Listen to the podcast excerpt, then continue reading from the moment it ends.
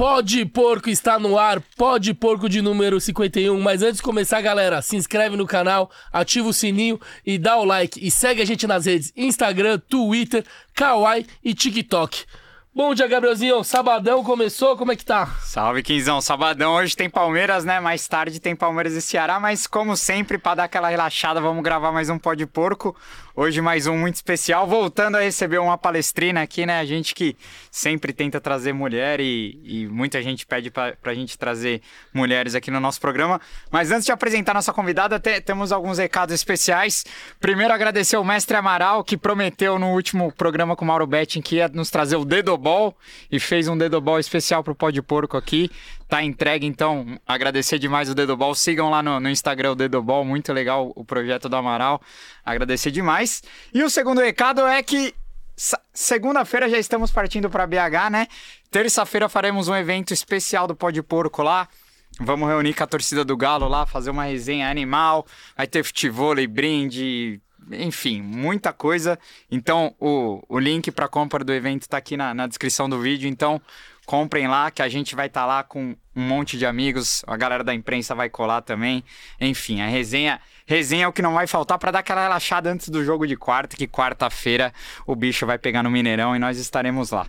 Mas é isso, Quinzão. Sem mais delongas, é, acho que nossa convidada de hoje é professora, apresentadora, já foi ex-VJ da MTV, trabalhou por anos na SPN Brasil, hoje é secretária dos Direitos Humanos da, da Prefeitura de São Paulo, mas acho que dentre tantas qualidades da, da nossa convidada aqui, acho que a maior delas é que ela é palmeirense fanática, né? Então, agradecer demais a presença da Soninha. Muito obrigado. Vamos resenhar bastante. Acho que você tem um pouco de história com esse clube, né, Soninha? Tenho, mas agora eu tô ocupada postando a foto do Dedobol. Pô, não, tranquilo. Posta aí. Como fica é que tranquilo. é? Onde, a gente, onde compra? Onde encomenda? Não, eu vou, vou, vamos te mandar o contato. Cara, que lindo. Ah, prazer estar aqui com vocês. E às vezes é em campanha, né? Você vê uns, uns, uns caras aí vestindo a camisa da a camisa da, da ocasião, né? A camisa do jogo. Aí às vezes você chega num lugar e fala assim: é. Você só tem um defeito que você é palmeirense. Eu falei, meu, você não quer votar em mim? Não vota, tá ligado? Mas. Maravilhoso, maravilhoso. Soninha, pra começar a conversa, como que você se tornou palmeirense? Tardiamente, cara. Foi uma conversão tardia. Ah, é? Tipo, na minha família, meu pai não, não ligava a mínima pra futebol. Minha mãe se interessava um pouco mais do que ele. Aliás, muito mais do que ele. Meu pai era santista porque na idade dele, sabe? Era assim. Pelé, é, né? Aquela tipo, coisa. Você não acompanha o carnaval, mas ah, mangueira, sabe? Uhum. então ele era santista, mas, velho, não acompanhava nada. Minha mãe já gostava de assistir assim pela televisão, mas ela ficou tão puta em 74 Tipo assim, mano, o que eles fizeram com a Ademir da Guia é um absurdo. Meu, ela não era torcedora de time nenhum. Mas ela ficou tão puta com aquela seleção, tão puta, que ela parou de acompanhar futebol Zagalo, em né? 74. Aí. Aí meu, meu avô era torcedor da portuguesa muito. Meu avô chamava Manuel Gaspar dono de padaria. E, e a gente era sócio remido do Canindé, tá ligado? Então meu avô gostava. Ele que. Ele, era o cara da família que ia pra jogo. Mas ele não levava gente, sabe? Não, não levava neta no jogo de futebol. Às vezes a gente ia com ele lá e eu ficava correndo na arquibancada, não ficava vendo vendo o jogo, sabe? Meu esporte era basquete. Basquete eu amava. Com eu esse tamanho consumi... todo. É, quer, aí quer disputar um bola alto aqui? Quer? Tem que ter tempo de, de tempo de bola, velho. Não precisa ter altura, não. Aí. Aí eu gostava tanto de basquete, eu acompanhava assim o campeonato masculino, mirim, infantil, paulista, tudo, tudo, tudo. E aí eu ficava na fissura de ver notícias sobre isso, né, cara? Aí você ligava lá no Globo Esporte, e assim, qualquer 0 a 0 merecia cinco minutos de resenha, tá ligado? Tipo, ah, esse jogo foi horrível, ninguém fez nada. E baba, babá, entrevista, vestiário. E o basquete, meu, se não fosse a final do Pan-Americano, não aparecia no noticiário, sabe? Eu gostava pra caramba de vôlei, nada. Então eu tinha, eu tinha quase raiva de futebol. Eu gostava, mas assim, ah, meu, é, é desproporcional, sabe? Não tem espaço para nada nesse mundo, só para futebol. Então eu não, eu não encanava de futebol. Eu ia ver jogo de basquete no Tietê, sabe? Até que o tempo foi passando, eu jogava basquete, então isso também cria um envolvimento diferente, né, cara? Eu era eu era os caras que eu via. Então eu passava, eu ficava no quintal de casa assim, jogando e, e assim, tipo, eu eu era no tapinha o Biratã. eu era o Biratã, que ganhava vários rebotes. aí, aí eu não ligava, simplesmente eu não ligava muito para futebol. Aí o tempo passou, eu parei de jogar, já não praticava esporte nenhum, tudo. E aí o futebol foi é o que é o que tem para ver, cara. Eu fiquei, eu ficava vendo futebol, mas eu não torcia para ninguém. Eu não era, eu não tinha nenhuma tradição na, na, minha casa a não ser a portuguesa. E aí eu, eu gostava de jogo, de bom jogo, sabe? E aí, cara, chegou 93, meu, só tinha um bom jogo. Só eu, eu, eu torcia sempre pro Palmeiras, cara. Aí eu falei, cara, acho que eu virei palmeirense. tipo, a descoberta, assim, Mas isso tardia. Em, em que tardia. ano, assim? 93. Ah, ali 93. No, no gol 93, do Evair, ali você virou palmeirense, você não, concretizou. Eu, eu, eu, eu, gostava assim, bom, tem jogo hoje, oba, é do Palmeiras. Nossa, mano, quero muito ver o Palmeiras. Caralho, como joga! E aí eu fui no estádio ver um jogo do Palmeiras. Demorei ainda, tipo, eu ficava na, na TV grudada, aí finalmente eu fui ver um jogo. Essa altura eu era casada com um palmeirense, um japonês de Santos, que também virou palmeirense por influência do vizinho italiano. Oh. Tipo, também a família dele nem aí pra futebol, nem, nem ligava. Mas ele tinha um vizinho que ele admirava, que era um pouco mais velho, assim, sabe? E ele era palmeirense por causa do vizinho. E aí ele falou: Meu, você tem que ir no estádio, cara. Como assim? Você nunca foi no estádio na sua vida. E aí a gente combinou e foi, cara. E quando eu entrei, a gente chegou bem atrasado, né? Morumbi, aquela coisa horrorosa para chegar lá, aquele trânsito medonho. Não acredito que eu perdi o começo do jogo. No meu primeiro jogo no estádio, eu perdi o começo do jogo. E aí a gente entrou, cara, e, e a, o nosso, nosso ingresso era não sei se era numerada superior, era, era, era no meio dos anéis, assim, do Morumbi, né? Então a gente chegando e ouvindo aquele barulho já de estádio, né? Aquela, aquela coisa ressoando, assim. Era o tempo que o estádio lotava meio a meio, né? Sim. Metade de São Paulo, metade de Palmeiras. Então só de chegar ali, cara, chegar correndo ali, ouvindo aquele, aquela ressonância, sabe? Aí, na hora que, cadê o nosso, cadê o nosso portão, cadê, cadê, cadê?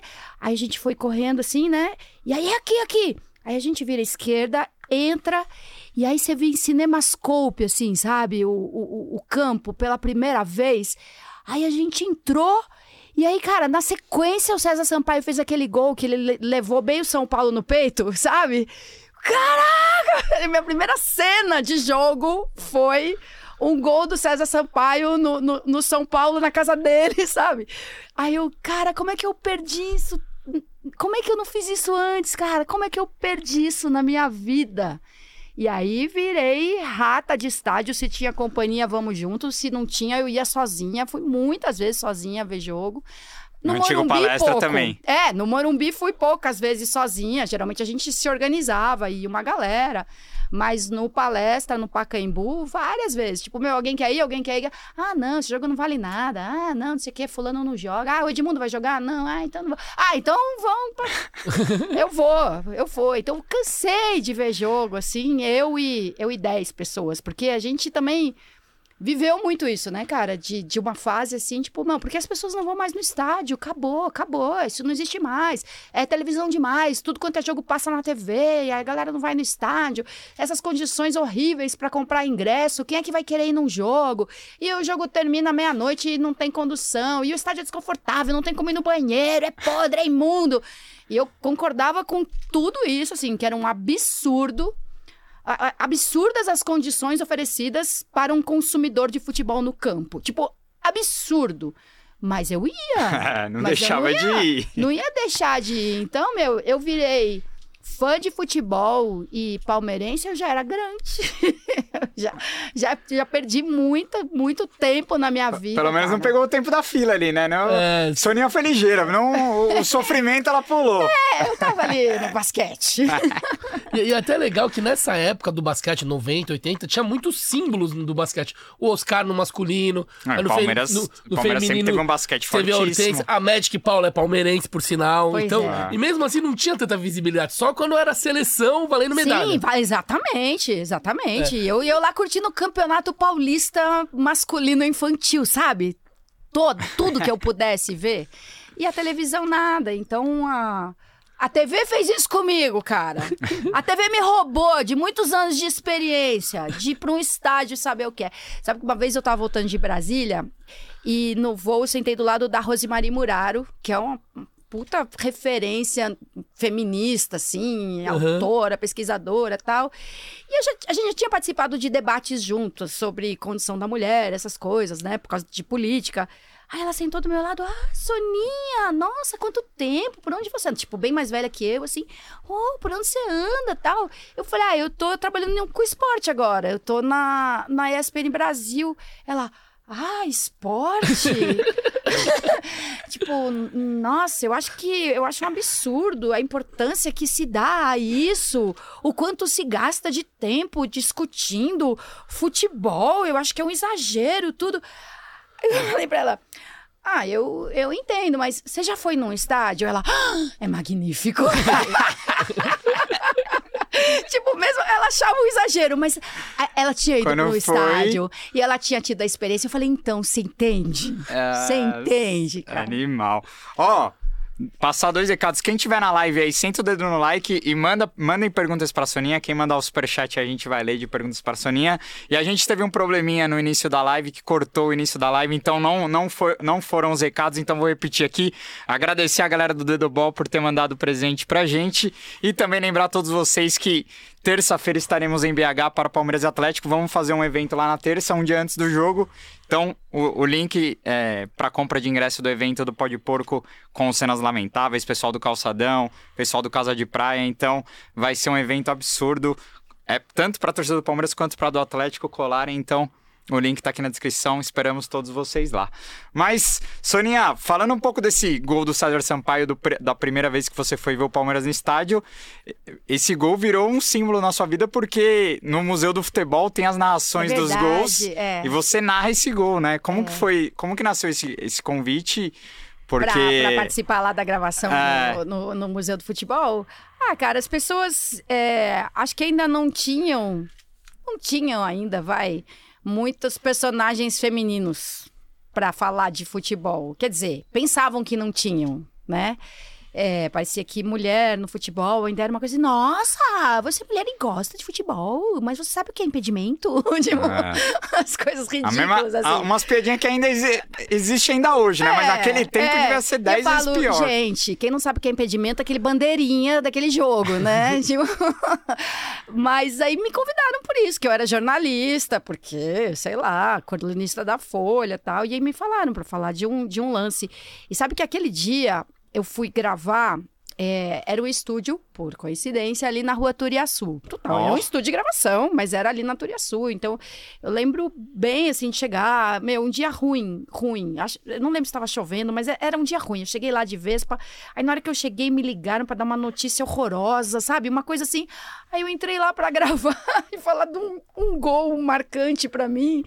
Eu tinha vontade de regravar aquele vídeo, sabe? Mas foi isso, assim, estavam convidando algumas pessoas para falar de momentos marcantes e me, e me convidaram. Eu, eu participei dos primórdios da criação do Museu do Futebol, porque o Serra, assim que se elegeu prefeito, palmeirense, meu, doente, Fanático. cara, doente, tipo, estraga a semana dele se o Palmeiras perde, assim, é tenso o negócio, sério. Ele é doente sério, mesmo. Sério, sério. Aí às vezes a gente assistia jogo com uma galera palmeirense, assim, no, no Palácio dos Bandeirantes. Então ia o Aldo Rebelo, o Beluso, é, o, o Portela, que tinha sido secretário executivo no governo do Fernando Henrique e depois foi, foi secretário de transporte. Meu, dava até ruim assistir jogo com esses caras. Minhas filhas iam também, tudo palmeirense, lógico, né? E essa assim, ai mãe, mas... Mas aquele Beluso vai estar lá. Era muito pesado, né? Meu, muito pesado. Os caras, os caras terríveis, assim, tipo, desgraçado, cachorro, filha da porra. Meu, horrível, por nada. Por nada! Uma bola perdida no meio do campo. Os caras, mano, eles amaldiçoavam as três gerações da família, sabe? Isso é legal saber, porque eu, eu sabia que o Serra era palmeirense, sempre soube, mas eu não sabia que ele era fanático, assim, fervoroso, Nossa, assim. horrível, cara. Ele tinha umas mandingas assim, tipo de. quando ia. Era que Tipo- escanteio do outro time, né? Já começa. É, é, tipo, cobrança de falta com perigo do outro time. Ele, o que de Maria Preta.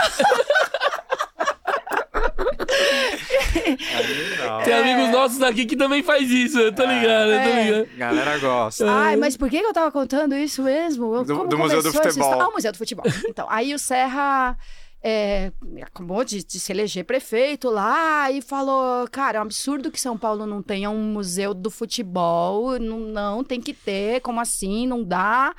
E aí convidou vários, várias pessoas que ele considerava significativas, assim, importantes para ouvir, né? Aí teve uma reunião no- na casa do Juca Kfouri que eles, sei lá, que eles se conheciam, enfim, não era difícil. Aí, aí foi o Juca, o Raí, eu, o PVC, Sua nata. é, uma, uma galera ali, né? É, ai, será que eu faço uma inconfidência? Vai, joga, joga, Sonia, vai, vai, por favor.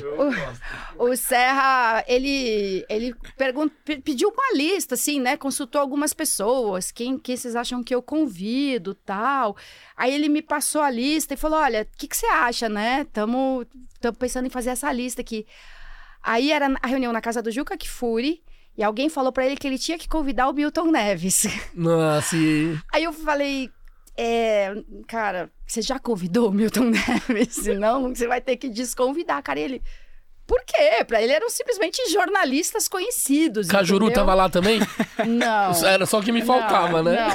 não. E aí eu, eu falei assim, nossa, mas me disseram que eu tenho que falar com o Milton Neves. Assim, meu, se você quiser, você fala com o Milton Neves outro dia, outra hora. Vocês não podem convidar eles pro mesmo lugar, cara. Porque eles, tipo, se det- o Milton Neves processou o Juca. E o Juca respondeu não sei o quê. E o Milton Neves disse que o Juca. Aí ele, ah, tá bom, né? Nossa. Aí teve a reunião lá e eu falei assim, gente, eu quero ouvir vocês, porque eu acho que tem que ter um museu do futebol em São Paulo tal. Aí, ah, é, acho que tem que ter isso, pode ter aquilo. Eu falei assim, vocês acham que dá um. Tem, tem, tem caldo pra fazer um museu? Claro, não, pode ter isso, pode ter aquilo, muito legal, interativo, moderno, isso aqui, não sei o quê. Eu falei assim, bom, tá, segundo problema, onde seria esse museu? Ah, eu acho que tinha que ser em tal lugar, não, tal, não sei o quê. Aí o PVC falou assim: olha, eu acho que tem que ser no Pacaembu. Tem que ser no Pacaembu. Aí o, o Serra, que é delicadeza de pessoa, né? Só que não. É tipo assim, não, nada a ver. Tipo, não cabe. Tem que ser uma coisa maior. E aí o, o Caio. Como era o nome do, do, do Caio que era presidente da Espetures? Meu, eu tenho vários, eu tenho várias conexões faltantes aqui, sabe? para liberar espaço no hard para outras coisas, eu fui desativando umas memórias. É, eu sei que ele falou assim: ah, não custa nada, vamos dar uma olhada lá no Pacaembu, né? Já é municipal, já tá aí, não tem que comprar, não tem que desapropriar, vamos lá ver. E aí que eles entraram, aquela parte onde hoje é o museu, cara, era tipo depósito de entulho, sabe? Aquelas coisas que assim, tá atrás de uma porta, você fala assim: o que, que tem aqui? Ah, teve uma época, muito tempo atrás, era até uma cadeia que uma Cine contou, que, tipo, É, então imagina, Eles eles tava... prendiam, É. eles prendiam os torcedores que aprontavam, eles... Então, né? então Aprontavam. imagina, cara, ali tava, assim, catacumbas, uma coisa horrorosa. Tipo, vem um, vem um zelador, assim, fantasma, e fala, eu tenho a chave. Aí eles entraram e, assim, descortinou um espaço que eles não sabiam que É tinha. lá. Aquela área daquele tamanho, entendeu? E aí eles falaram assim, olha... Cabe, super, cabe um museu ali. Porque primeiro eles tinham pensado aquela, aquela área que, que aquela entrada por cima da, da avenida ali. Ah, mano, fala sério, olha.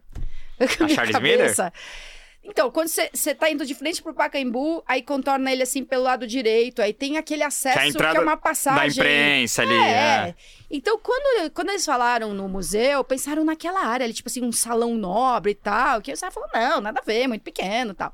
Aí, quando descobriram esse outro espaço, é, o, o Caio falou, falou: olha, prefeito, cabe um museu ali. E vai ser demais, é muito legal. Podemos fazer o projeto? Podemos tocar? E aí, e aí fizeram, né? E... Inclusive, tem muita coisa do Palmeiras no, no Museu do Futebol. Quem nunca foi, é, Ah, é um puta passeio. Museu e é aí. Tem e aí quando é veio, animal. né? Então vai ser lá, vamos inaugurar tudo. Aí, cara, eu era, eu era muito chata com o Serra, meu, porque ele me escutava, então ele, eu virava, ficava no, no, no ombro dele, assim, grilo falante, sabe? Eu falei, você vai pedir desculpa pro PVC, você vai ter que pedir desculpa pro PVC, porque você foi muito estúpido com ele aquele dia. Ele, é, fui estúpido, tipo, foi, isso não é jeito de falar. E você lembra algum jogo do Palmeiras que você foi com ele, com o Serra? Puta, vários. Inclusive, tem lembranças horríveis. Horríveis. Pé frio? tipo, não, não, não. A gente viu muito jogo legal, mas teve um. Eu nunca saí de jogo antes de terminar.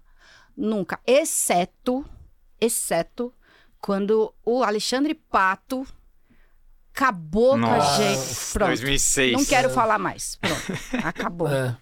Meu, a gente Invadir tava a lá vendo o tribuna. jogo, a gente tava lá vendo o jogo, cara, quando meu, deu, sei lá, meia hora de jogo, você falou, vamos embora. Não quero mais ficar aqui. Aí tava eu, minha filha, o namorado da minha filha, mó galera, a gente, "Hum, então vamos, né? Porque era tipo no camarote da diretoria, sabe? É o prefeito e tal. Então, então a gente ia, ia com a rapaziada toda, assim, Ah, na barca, na barca do prefeito. Mas, mas não, a gente viu, viu vários jogos legais, mas assim, eu não gostava tanto de ver jogo no camarote, cara. Não tem a mesma graça. Soninha da bancada. É. Ah, lógico, né, meu? Não, não tem, não, não tem. É uma, é uma pena, assim, que algumas pessoas, tipo ele, o Beluso, os caras não, não vão ver jogo, nem, nem na numerada, quanto mais, É. quanto mais de arquibancada, sabe?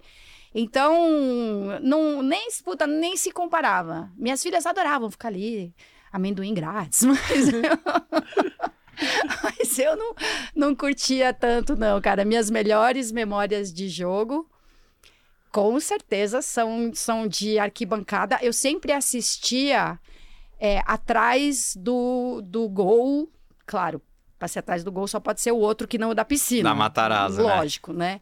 Então eu sempre, eu sempre assistia ali. E que puta lugar ruim pra ver o jogo, né? Atrás Ah. do gol. Mas sei lá, cara. O primeiro jogo que eu fui no parque foi eu, eu sentei atrás do gol. Aí, assim, não de propósito. Não é que eu falei assim, não, agora eu vou sentar sempre aqui, porque vai dar. Mas eu, eu gostei tanto de, de ver dali, sabe? Que foi Palmeiras e Boca. Naquele que a gente 6 a 6x0. a 6x1. 6 6x1. a 1, 6 a 1. Maior goleada da história do. meu, fala, que o meu- Boca sofreu fala. na Liberta. Meu primeiro jogo no Parque Antártica foi esse, tá, meu. É, é- é pouco pé pra você ou quer que esquente mais um pouquinho? E, meu, e, e chovia, cara. Chovia um absurdo. Chovia daquelas arquibancadas serem cachoeirinha, assim, sabe? Tipo, tchá, tchá, tchá, assim, formando ondinha, cara. E, e eu lá, com a, eu fui com a galera da MTV, a gente tinha uma galera palmeirense, assim, nojenta na MTV, nojenta. Tipo, aguenta, gente, no dia seguinte. Então eu tava lá com a galera, um puta de um frio, chovendo pra caralho, e eu lá não acreditando no que eu tava vivendo, sabe? Aí quando deu o intervalo, o Palmeiras tava arregaçando já, aí uma galera foi pra casa, né? Meu, muita chuva, muito frio. Aí começou a galera ver pra casa, ir pra casa. Aí tinha um, tinha um cara atrás da gente, assim, na arquibancada, e falou assim, vai! Vai ver jogo na frente da lareira, São Paulino de merda! Aí, cara, eu comecei a curtir tanto essa- essas ofensas de bancada, sabe? Essa. Nossa, eu, eu fico puto vendo a galera saindo e falando, "Ô, agora contra o Inter domingo, velho. Ô, o jogo tava 2x1, mas tava tenso, né? É. E Uma galera vazando. Eu, eu não consigo não me entender uma galera que vaza antes do jogo. Eu não- acabar, É mano. porque não quer pegar o, o Não, fluxo. então, a galera foge do trânsito.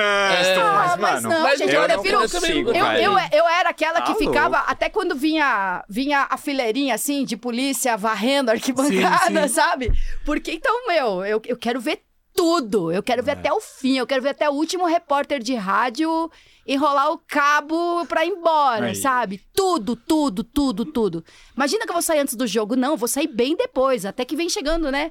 Vem, vem a, aquela fileirinha, assim, né? O ca- a galera limpando e, e os PM fechando, fechando o bloco, né? mesmo. Enquanto o cordão não chega em mim, eu não, eu não ia embora, cara. E no Allianz você frequenta bastante ou não, Soninha? Ah, quase nada, meu. Fui Ah, pouquíssimo, pouquíssimo. Assim, é inacreditável.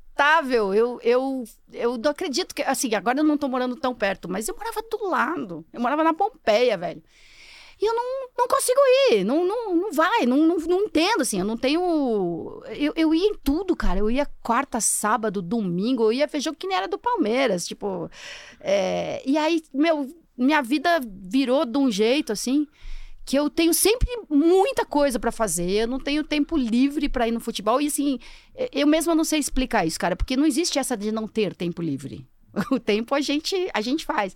Então eu quero muito combinar, quero levar minhas netas. Minhas netas são É, então. mega palmeirenses. Família- fui, cara, dois, três jogos. Você converteu todo mundo pro, pro lado verde da, da a, City. a minha caçula, eu tenho duas filhas de um primeiro casamento. E o pai delas palmeirense, mas também meio, meio distante, assim, né? E aí eu tenho uma filha do terceiro casamento, marido corintiano. E ele, ele, ele, a gente fez um trato, assim, né? Paz, nunca, aqui em casa a gente não vai, né? Não vai, não vai disputar o amor da filha nesses termos, mas o irmão dele Nossa. insuportável. Isso, então era. Ele, ele fez de tudo, assim, pra, pra Júlia ser corintiana, assim, vem jogo com, com o tio, a camisa do tio, o chocolate que o tio comprou pra você tal.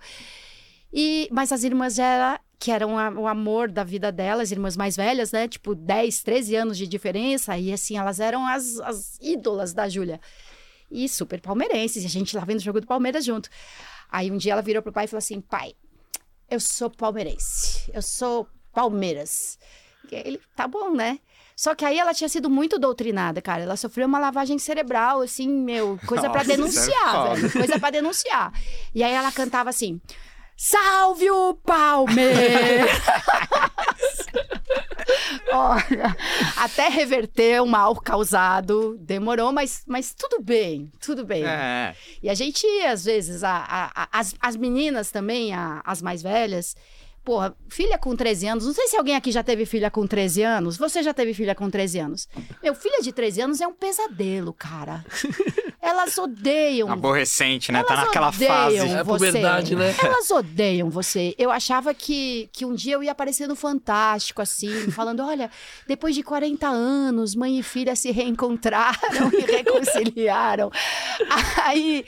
E aí, assim, um dia, gente, chegou o dia, a gente vai no jogo, todo mundo junto. Ah, que merda, tenho que ir! Por que, que eu sou obrigada a ir no jogo com você? Eu falei, é por quê? Porque eu sou sua mãe.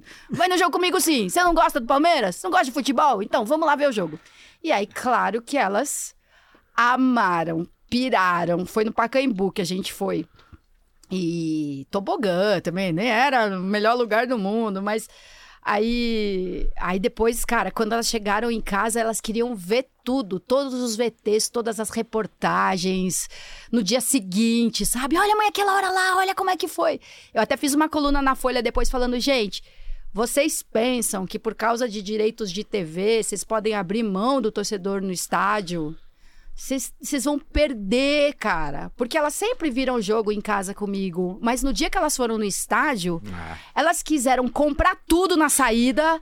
Elas quiseram assistir todos os programas sobre isso. Eu falei, meu, se vocês querem ter espectador para as transmissões, vocês têm que, que querer que as pessoas vão pro estádio. É, e, e pro espetáculo na TV, cara, tem que ter torcida em campo, meu. Senão o jogo fica ruim. Não é o mesmo jogo, cara.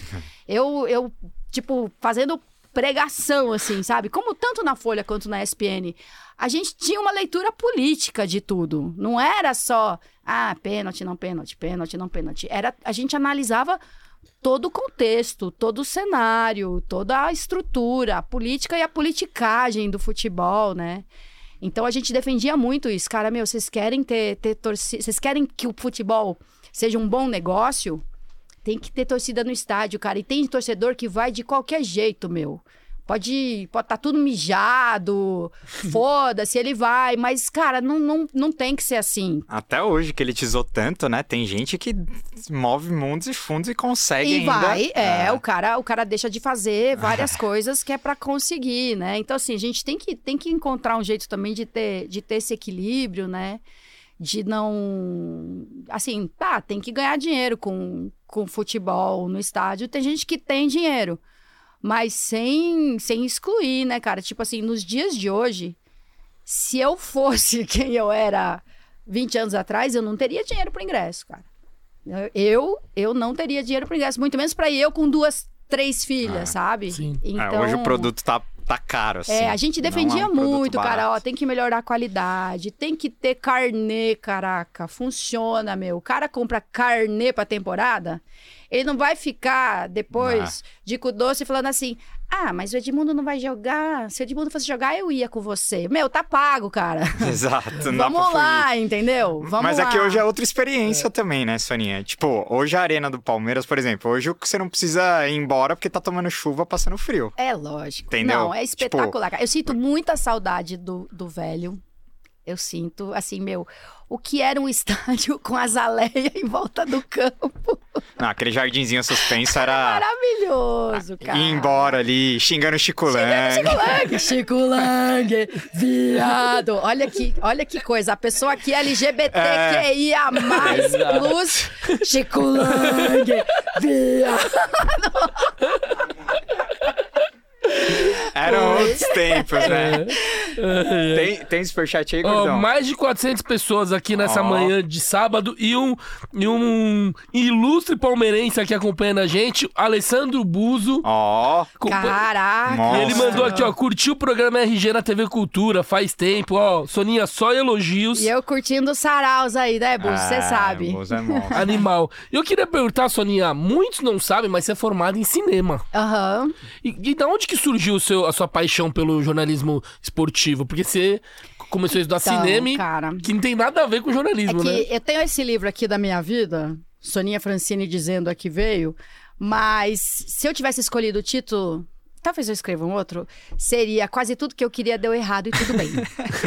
e tudo E bem. tá tudo bem. E Tá tudo tudo bem bem. no final, né? No final, na ocasião não.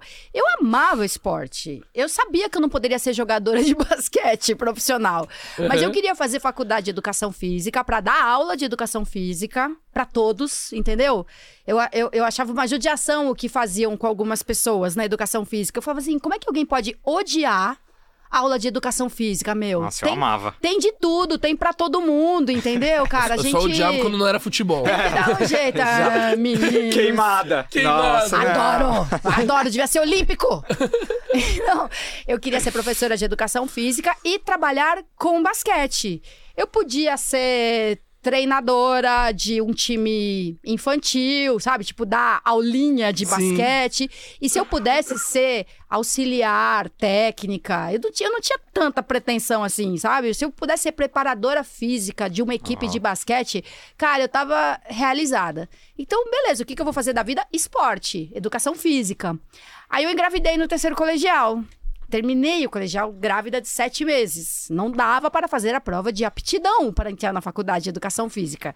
E além do que, né, assim, pensando bem, eu ia, minha, minha, eu achava que era filho, minha filha ia nascer em fevereiro, cara. Você vai fazer faculdade e eu achava que eu ia, que eu ia pegar minha filha, que ela ia comigo, que eu ia pôr o cestinho do lado da cadeira e amamentar durante a aula, sabe? Assim, a, a riponga, né? Aí eu falei, não, cara, tipo, muito bonito, mas pra minha filha não tem graça nenhuma. Então, para, eu tinha 16 anos. Aí eu falei, gente, calma, calma.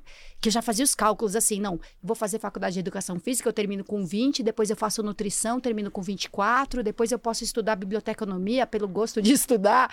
E eu falei, calma, para, recorta, refaz as contas, você vai ficar um ano em casa cuidando da sua filha. E tudo bem, e tudo bem.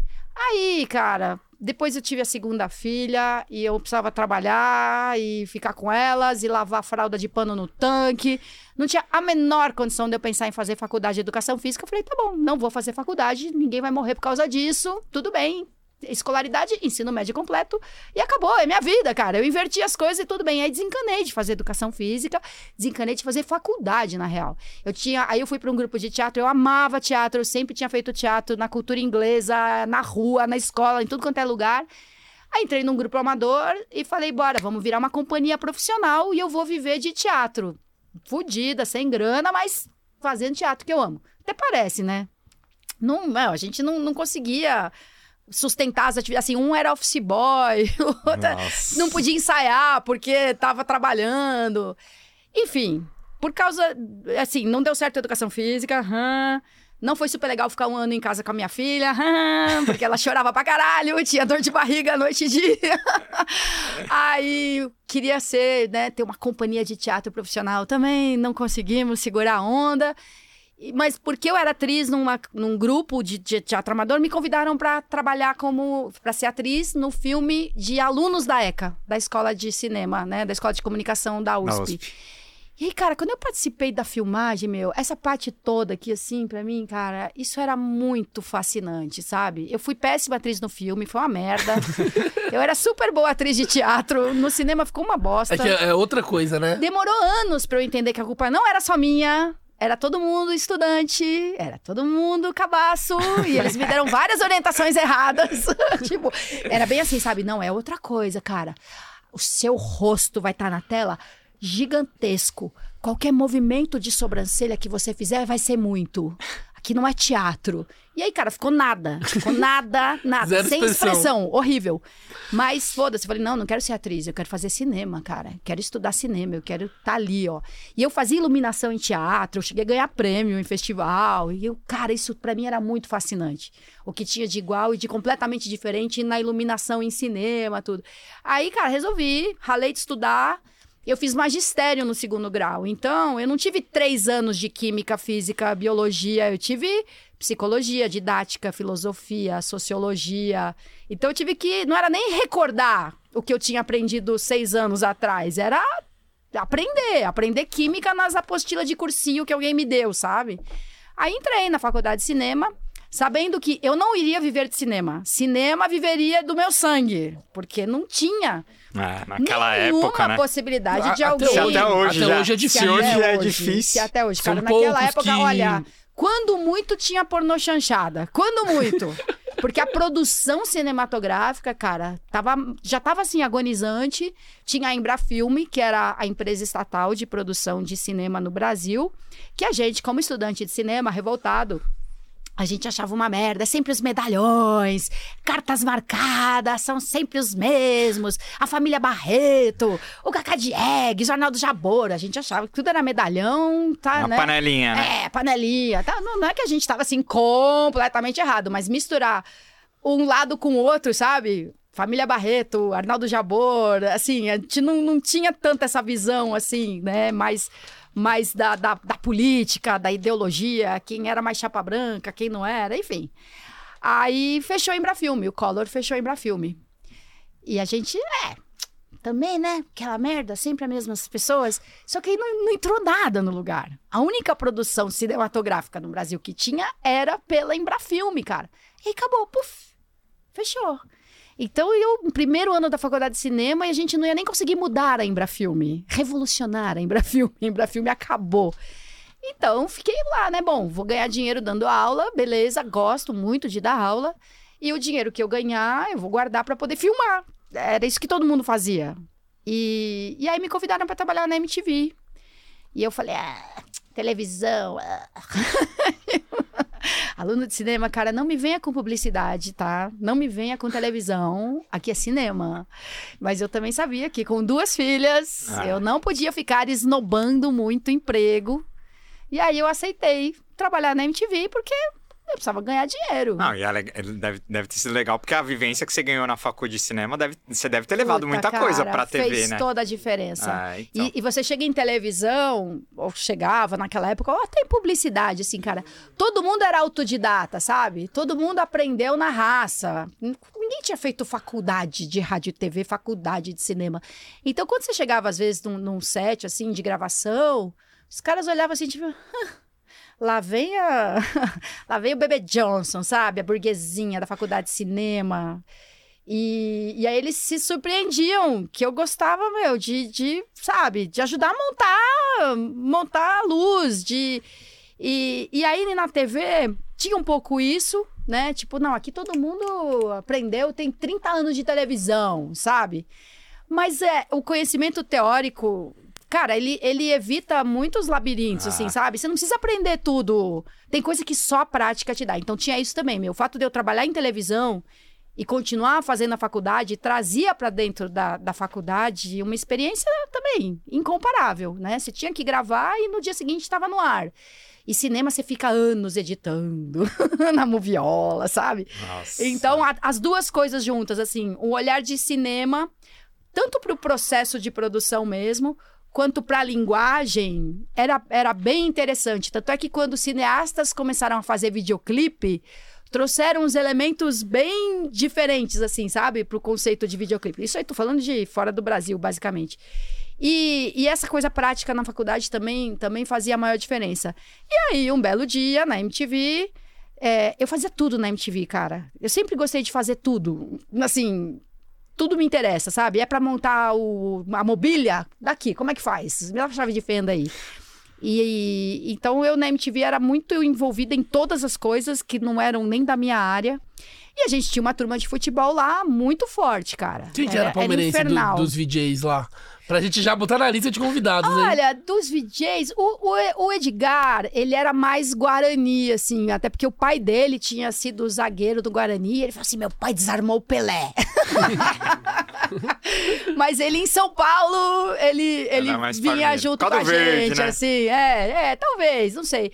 O Massari, né? Super palmeirense. A Sabrina. Outro dia a Sabrina. João Gordo era o João. É Gordo. verdade. Outro dia eu entrei. ah, Outro dia a Sabrina entrou. ah, Esse agora, A sei lá, semana passada. ela é, é, é. é palmeirense Ela- ilustre. Ela, ela entrou em campo. Ela apresentou uma festa oficial do clube. Então, mas com a- Simoninha. É, mas Nossa, ela, ela entrou em campo. Muito mais legal que Mané Festa. Legal. Ela É, entrou, claro. entrou no campo e. e Não, e esses tinha o- dias... a dupla do Rock Go, era o palmeirense, o Marco Bianchi e o É, Bonfá. e o Bonfá. Os E dois. Mas assim, essa nossa turma de, do, do futebol era mais a galera da produção, Sim. sabe? Era o Cacá Marcondes, o Renato Lima, é, o Paulo Marchetti. Essa era, essa era a nossa turma do futebol. E, e aí, fim de semana, às vezes, a gente ia para um sítio do Nelson e ficava jogando bola sábado inteiro. Churrasco e futebol, sabe? E, e aí, às vezes, eu tava no campo, tinha mais gente do que campo, mais gente do que time, né? Então tinha um rodízio, naturalmente. E às vezes, quando eu não tava jogando, eu tava narrando. E até jogando, às vezes eu, eu, eu narrava, né? Zoeira, cara.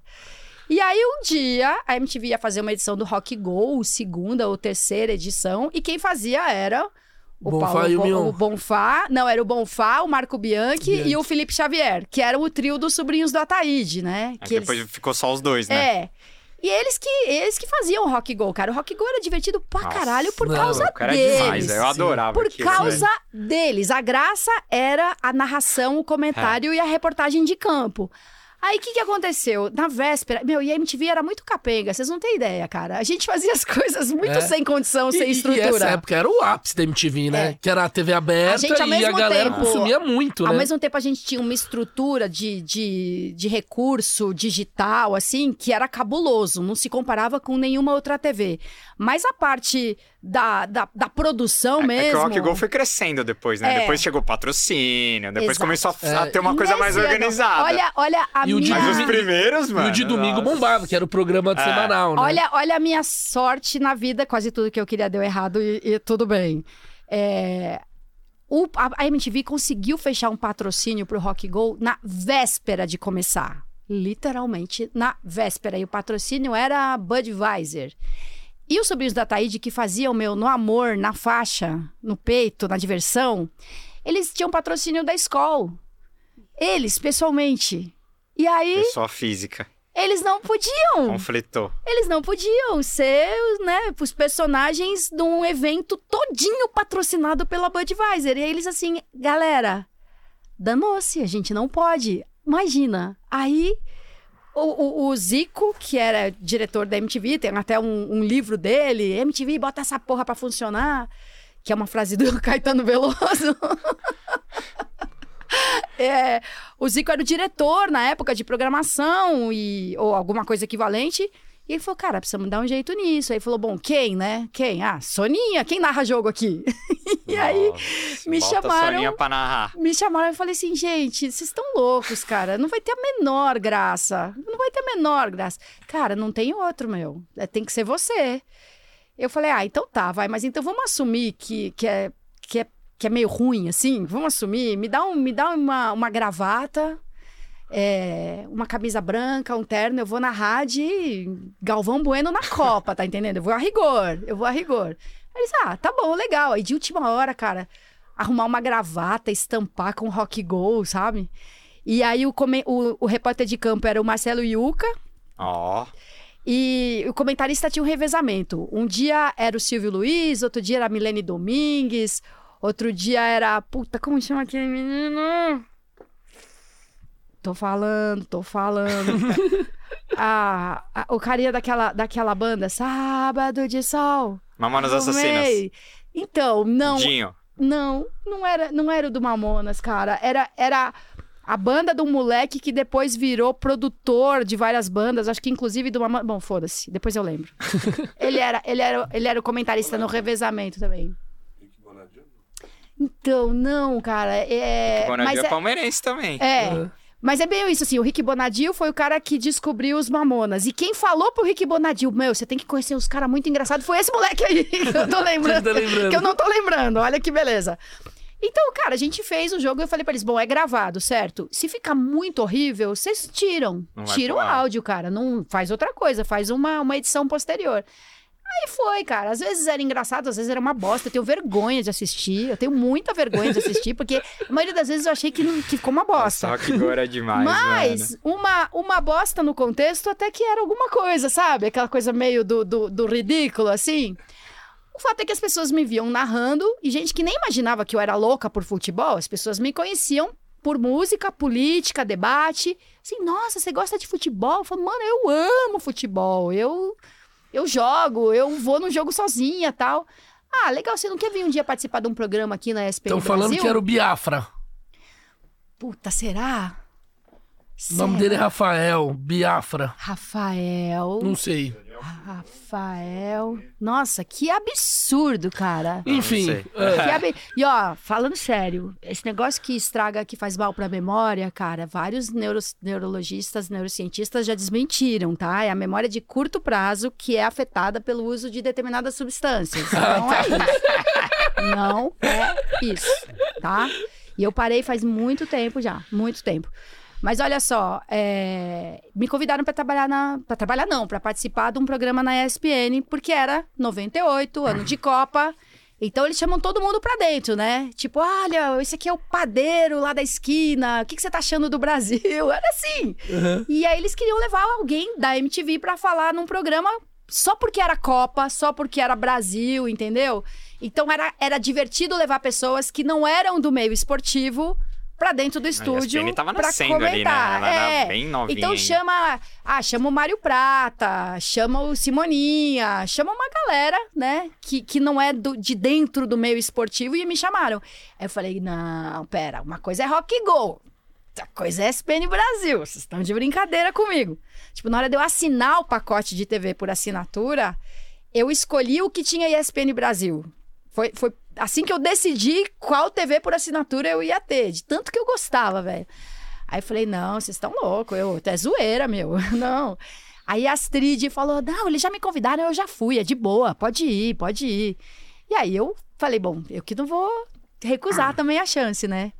Aí quando eu entro no estúdio da ESPN lá, convidada do programa, tava o Karsug na mesa, Ó, o Canalha, nossa. o João, Só lenda, hein? Só lenda. o Petri e, e eu chegando lá, né? Tipo, ai meu Deus, será que eu vou dar alguma bola fora aqui?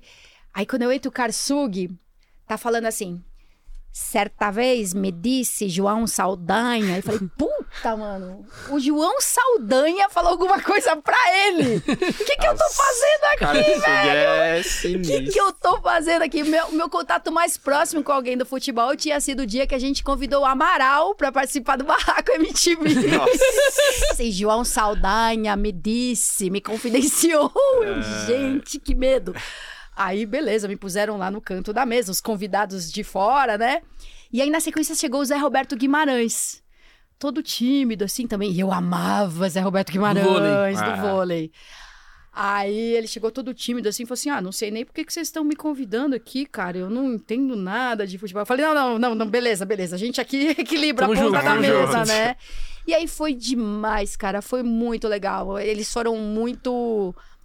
Ah, eles botaram a gente pra dentro da conversa mesmo, sabe? E aí chegava e-mail falando assim: ah, pergunta pra Soninha se ela não acha que se o Leonardo. Se acho, meu, aliás, eu já teria feito isso, eu colocava o Leonardo na- mais pra dentro e não sei o quê.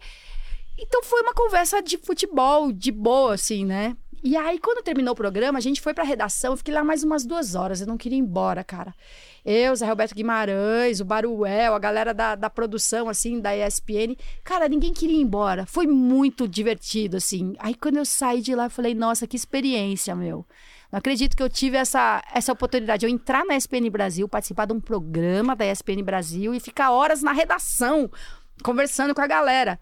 Dali a dois dias eles me ligam, você pode ir de novo? Eu falei, ah, cara, eu não devia ir, né? Pra manter preservada aquela lembrança impecável, assim, deu tudo certo. Mas aceitei. Aí veio um terceiro convite. Aí acabou a Copa, o Trajano voltou da França e me chamou pra conversar e falou: ó. Eu queria que você fizesse parte da nossa equipe fixa, de entrasse no rodízio aí, né, da- de comentaristas. É, e aí foi muito legal que ele falou assim, ó, dá pra ver que você acompanha, conhece, entende, comenta com propriedade, né? Você faz uma análise que faz sentido, interessante, se acrescenta alguma coisa. E também, pô, você é faculdade de cinema, você faz debate sobre política, cidadania, sexualidade e meio ambiente. É, você faz outro programa de música brasileira, entrevista os caras muito cabulosos. E- então, futebol pra gente é isso aí tudo, cara. Futebol aqui é política, é cinema, é música, é cultura, é tudo isso.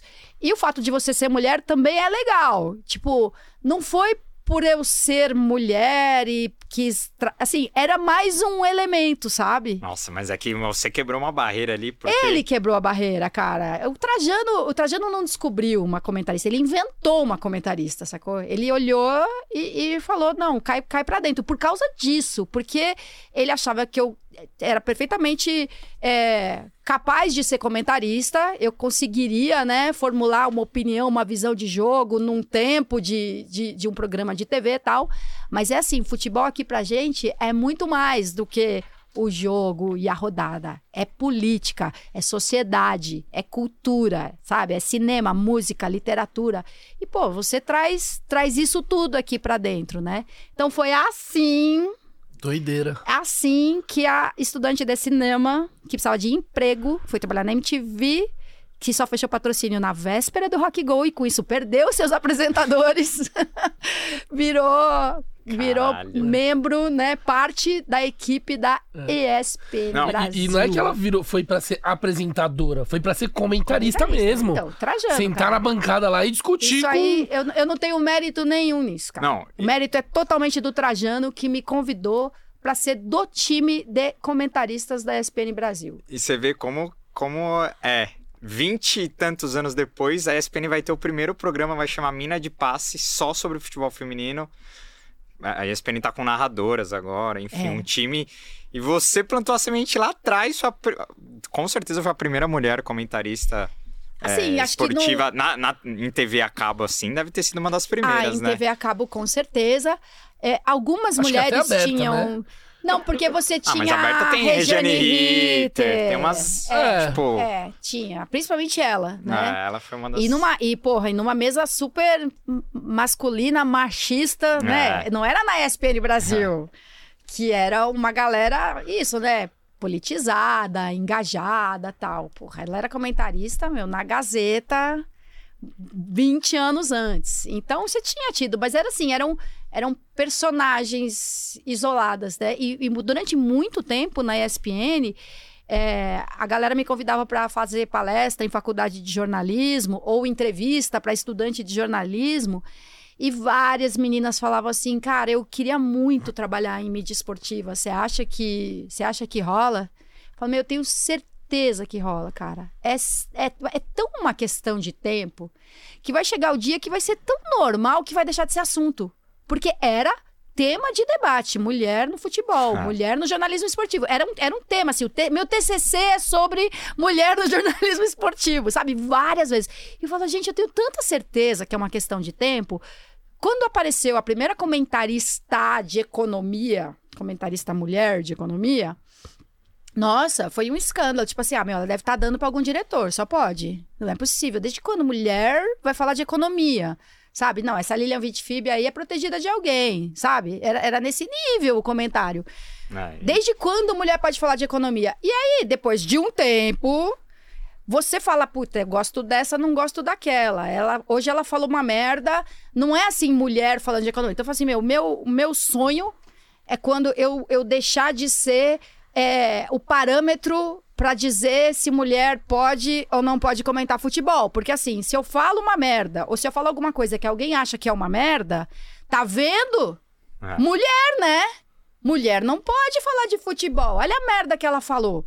Isso aconteceu muitas vezes, cara. É. Muitas vezes. Imagina. Nossa, no no início começo, dos hein? anos 2000, hein? Era outro imagina, mundo. é. E, É, e aí, hoje- e eu falo assim, cara, meu sonho é quando alguém fala, fala assim: Nossa, essa Soninha é uma merda. Tipo...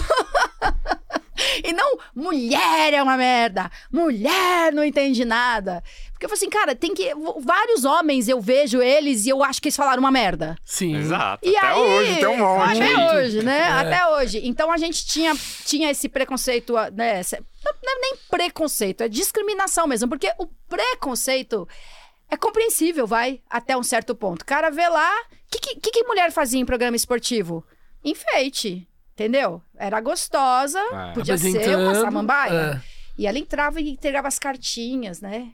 Nossa, lembra? Sorteava o brinde. Lembrar daquelas capas da placar, das meninas de biquíni. vixe. Então a mulher no, no, no noticiário esportivo era pra dar um brilho num programa masculino, era pra agradar o público masculino, não era para ser alguém do público feminino que caiu pra dentro do, do programa, né? Então tinha isso bastante. Assim, meu, essa menina da MTV, cara, o que, que ela tá fazendo aí? Sabe? Protegida de quem? De onde os caras tiraram essa ideia? Aí tem até o preconceito, a, a- a discriminação é supostamente a favor, né? Que é assim, ai, finalmente uma mulher bonita, gente, na TV. Fala assim, ah, que legal. Se for feia, não pode ser comentarista, entendeu? Tem que ter o padrãozinho ali, né? É, tem que ser bonita, não senhores. E, e então o pré, o pré-conceito, a cabreirice, assim, o cara ficar meio, "Ê, o que que estão inventando agora? Eu consigo entender, meu. Se você vê um homem exercendo uma função historicamente exercida por mulheres, você também vai se surpreender. Levar seu filho na creche e assim, você? É você que vai. você que é o, o, o pro dessa turma aqui? Então eu entendo, mas a discriminação é, é, é, é, É. é se agarrar, sabe? Na, na, no julgamento prévio, na, na, na má vontade estabelecida e numa crítica desproporcional, entendeu? Porque, meu, sim, eu, eu dei umas bolas fora, mas. Pô, eu dei uma bola fora, cara. Você não precisa condenar a porção feminina da humanidade, Exato. porque eu fala que eu sou uma besta. Eu. Não fala que as mulheres Um todas são, gênero, né? entendeu? Aliás, eu falei que eu ia contar uma história do Magrão, né? Não, não, é. Você vai contar porque você trouxe uma camisa aí. Olha, olha que nojo, gente. Literalmente, que nojo. Eu até vinha usando a camisa, mas sabe o que acontece? Alguma hora eu ia ter que lavar. E eu não posso lavar, porque ela tá assinada a Bic, caneta Bic, que sai lavando, Nossa, cara. é. Já mal dá pra, já mal dá pra ler. Mas dependendo de quem assinou, acho que dá até pra Então- lavar, né? Não. já passou, passou a mágoa, passou. Que- Tem assinatura de quem é isso, Aninha? do Magrão.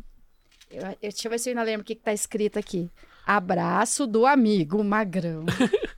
Ele assina essa camisa pra mim no vestiário depois daquele último jogo da Série B. 2003. Cara, eu tava Ele nas gol. nuvens, cara. Meteu eu gol na tava final. Nas nuvens. E essa época, eu trabalhava na Rádio Globo. Então, eu tava, eu, eu tava comentando esse jogo. Eu tava na cabine da Rádio Globo ali, que era em cima da numerada, né? No, no Parque Sim, Antártica. coberta. É.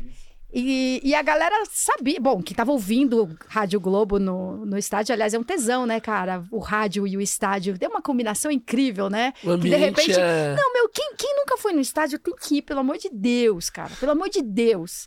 Porque é aquela coisa, né? Tá tudo. Tá, bola tá lá no meio de campo, não tá acontecendo nada, e de repente a torcida. "Ué!" Porque o Corinthians tomou um gol no outro estádio, tá ligado? Meu, é um tesão isso, cara. Tem um monte de gente ali com o radinho no ouvido. Bola pela lateral no meio do campo. Hoje em dia a galera é mais no celular, né? Que a galera É, fica. Hoje perdeu um pouco é. dessa coisa do áudio. Mas, Mas, eu tava lá, né, comentando o jogo na Rádio Globo, Palmeiras, e, e defendendo, né? Tá vendo? O Magrão joga bola, cara. Parem de falar que ele é o volantão que destrói, que bate. É mentira! É estereótipo, é preconceito.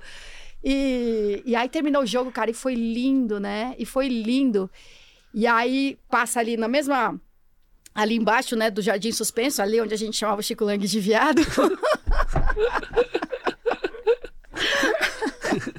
passa a mancha ali, assim, sabe, meu, festejando, comemorando. Aí quando eles passam naquele lugarzinho ali mesmo na frente das cabines, Sônia! Sônia!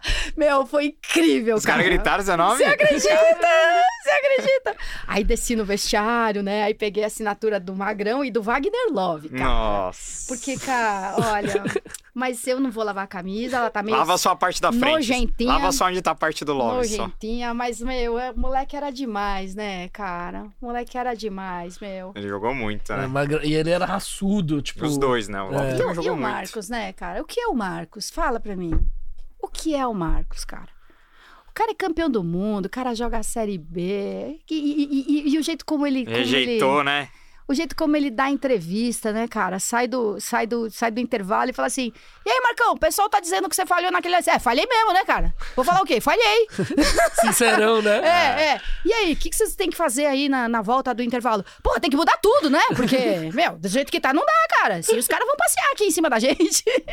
O Marco era o torcedor em campo Nossa, mesmo, né? meu. Ali Até hoje, né? Ele. ele Mas ele qual que é a história do lacra, ele Magrão? posta. A, história do Magrão é a seguinte: eu fui participar de um programa na Rede TV, se não me engano. Não sei se era o Juca e o Cajuru. Não, não sei. E o. E aí, tô lá na sala de espera, enquanto não começa o programa, e, e e chega o Magrão. Ou ele já tava e eu cheguei, né? Tamo ali, esperando. Oi, aí, legal, tudo bem? E tudo. O Magrão assim, meu, preciso falar uma coisa pra você, cara.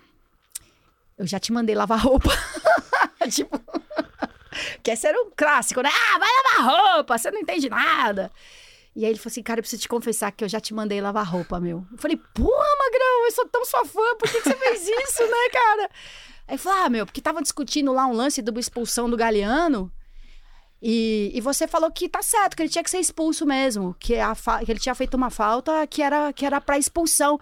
Aí eu tava vendo o jogo lá com o Igor Cavaleira, que era amigo dele, né, do, do Sepultura. Ó, Eu tava vendo lá o jogo com, com o Igor e, e, e eu vendo, vendo o programa lá, e né, você falou que não, que o Galeano merecia ser expulso. Eu falei, ah, vai lavar roupa, filha da puta, não sei o quê. Aí o Igor falou assim: não, meu, a Sonia é legal, cara. Não, mano, ela é, ela é nossa, meu, ela é palmeirense, ela é gente boa, ela manja. Aí, é, tá, ele resolveu dar uma chance pra mim, porque o Igor Cavaleira olha. falou que eu era legal, né? Eu falei, pô. O Igor já devia te conhecer lá da MTV, É, né? é. Aí eu falei, pô, meu, foi, foi assim, né? Aí ele, é, e era falta pra expulsão mesmo. Animal. Mas Ah, muito você ficou, você ficou sentida quando ele foi pro Corinthians. Eu, eu fiquei, meu, eu fiquei, eu fiquei puta, cara. Eu achei um absurdo, meu. Eu, eu, eu, eu podia ter perdido um braço, sabe? eu podia ter apostado um braço. Eu podia ter posto uma mão no fogo. que- Mano, ali, ali no começo do, do século ele era um ídolo pra torcida do Palmeiras, Meu, velho. sério, eu, eu podia, eu podia ter apostado, cara. Eu podia ter apostado um Fusca. Que ele podia ir pra qualquer lugar, mas pro Corinthians ele não iria, meu. Foi Sério. foda mesmo. Magoou, mas. Não, e ele cara foi dura de time aceitar. ruim ainda do Corinthians. ficou nada pouco a ver, tempo. há Meu, pouco nada tempo. a ver. Foi nada a ver, cara, nada a ver. Nada a ver, nada a Agora, ver. tem... Aqui, ó, mais de 600 600 pessoas online. Temos dois superchats. Vou ler o primeiro, do Greg Marim. Opa, Que resenha. Qual a, qual a sua opinião sobre os políticos levantarem taças? E se você tivesse esse poder e o Palmeiras fosse campeão, você também iria lá levantar ou não? A hashtag Sonia Presidente mandaram aqui. Não, cara, eu, eu, eu detesto. Assim, se eu vou lá levantar uma taça do Palmeiras, cara. Porra, que lindo você ter essa possibilidade, sabe? De você tá lá no campo com os caras, ter esse privilégio, credencial VIP, All Access, entrar, né, na cerimônia e, e levantar a taça junto. Meu, glorioso, seria verdade, é o meu time. Ainda assim, o que, que ia aparecer? porque é uma política Sim. tomando proveito da situação, Ah, sabe? Palanque, né? E eu odeio político que toma proveito da situação. E eu não quero que ninguém pense que eu tô fazendo a mesma coisa, entendeu? Então eu ia deixar, deixar de levantar a taça do meu time para, porque não, pra não acharem que eu não tô lá de verdade, sabe? Que não é verdade, que eu não tô amando aquilo tudo, que eu tô lá pra fazer, pra fazer média com a torcida. Ia, ia estragar, ia estragar minha alegria, entendeu? E de outro time, cara, jamais.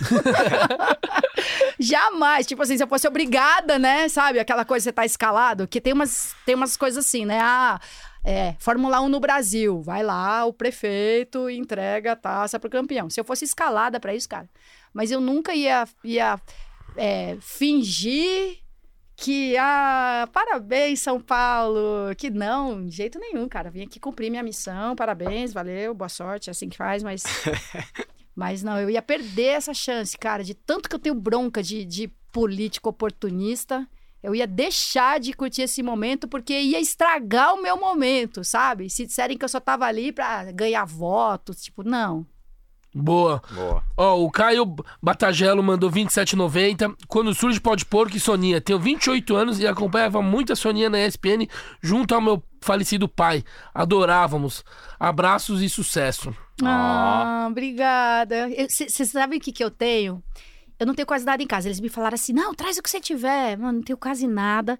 Eu morava numa casa na Pompeia. Assim, dava pra ouvir o estádio. E, e uma casa, sala, cozinha, quartos, espaçosa, muitos armários, muitas estantes. Eu tinha muitas coisas lá.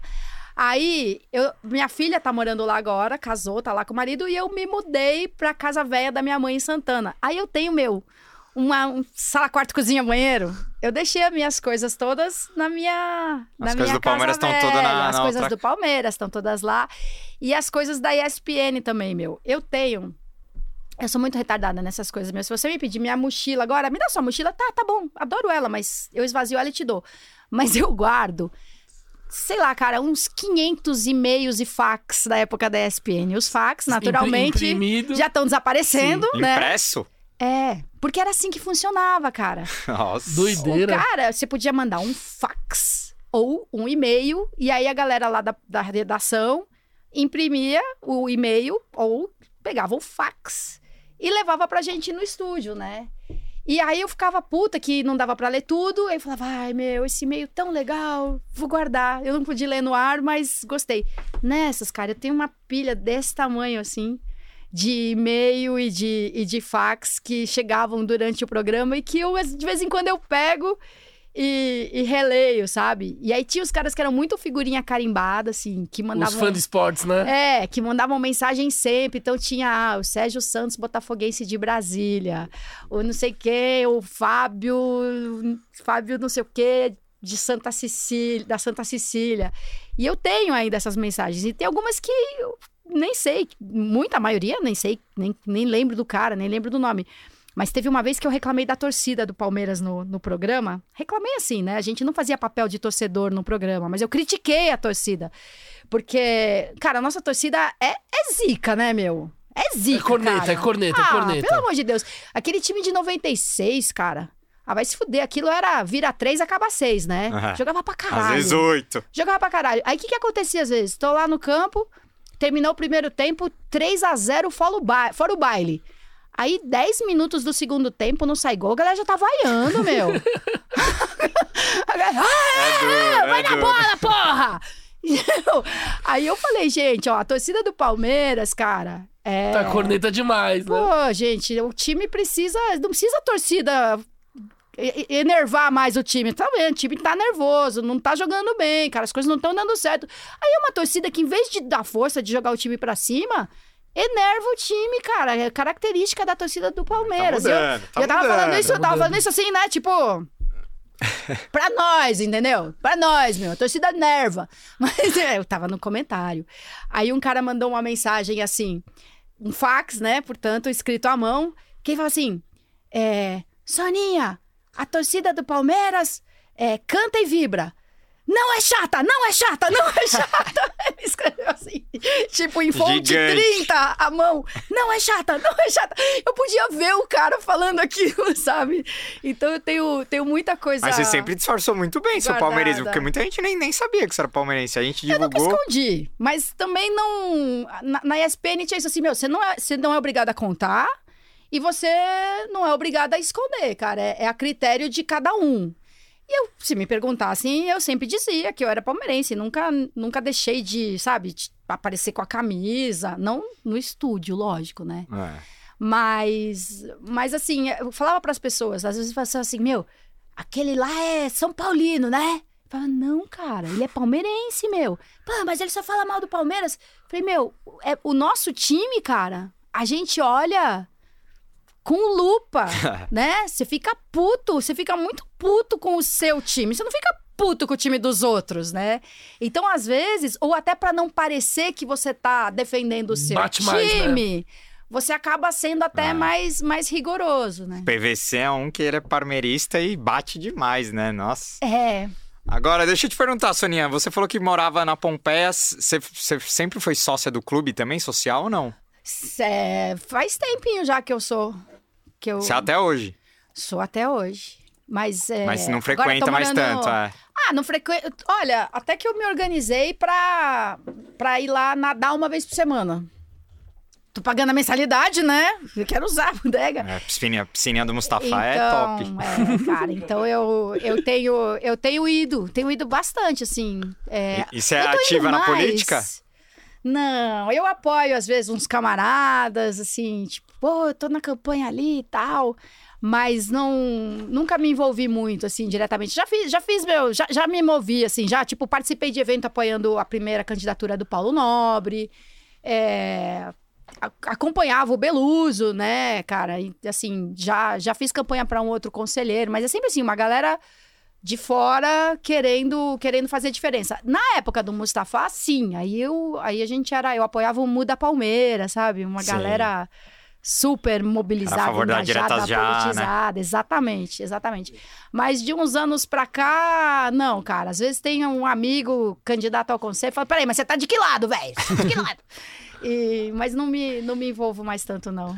E o que, que você tá achando da- do mandato da Leila Pereira, que é a primeira hum, presidente mulher do- da Sociedade Esportiva Palmeiras, que é um clube totalmente dominado por homens, né? É, um clube, né? Mais um, praticamente. Mais um, né? Mais um. Cara, eu acho que a gente tem que reconhecer, meu, que o Palmeiras está numa. É, tá trabalhando com paciência, planejamento e estamos mostrando que funciona, entendeu? Escolhas certas foram feitas nos últimos tempos. Uma das cagadas do futebol sempre foi precipitação, sempre foi a direção querer jogar para a torcida em desfavor do seu próprio time, sabe? Fazendo umas cagadas para dar satisfação. Então, cara, a gente tá numa. A gente tá numa, numa trajetória aí de, de persistência, de planejamento, de, de racionalidade até, né? De, de pé no chão. Responsabilidade, né? É, de não fazer umas puta viagem que você traz um cara monstro e, e 10 Zé Mané e ninguém joga. Nem o monstro, nem os 10 Zé Mané. Na entendeu? pandemia deixou de contratar jogador pra manter funcionário, não mandou ninguém Não é- embora. cara, não é incrível. Isso é- então a gente tem que. Cara, é- assim. É Claro que aí que... não foi a Leila, né? Mas enfim. não, não, era o- Gagliotti, mas. mas o Mas, Palmeiras. Mas a gente mas tá como vindo de- diziam, Sim. Não, mas a gente tá vindo de gestões Mas como dizer assim, responsáveis. É, mas eu assim, concordo. é, quem manda é a Leila. Isso É. Então, cara, é muito legal, inclusive, essa.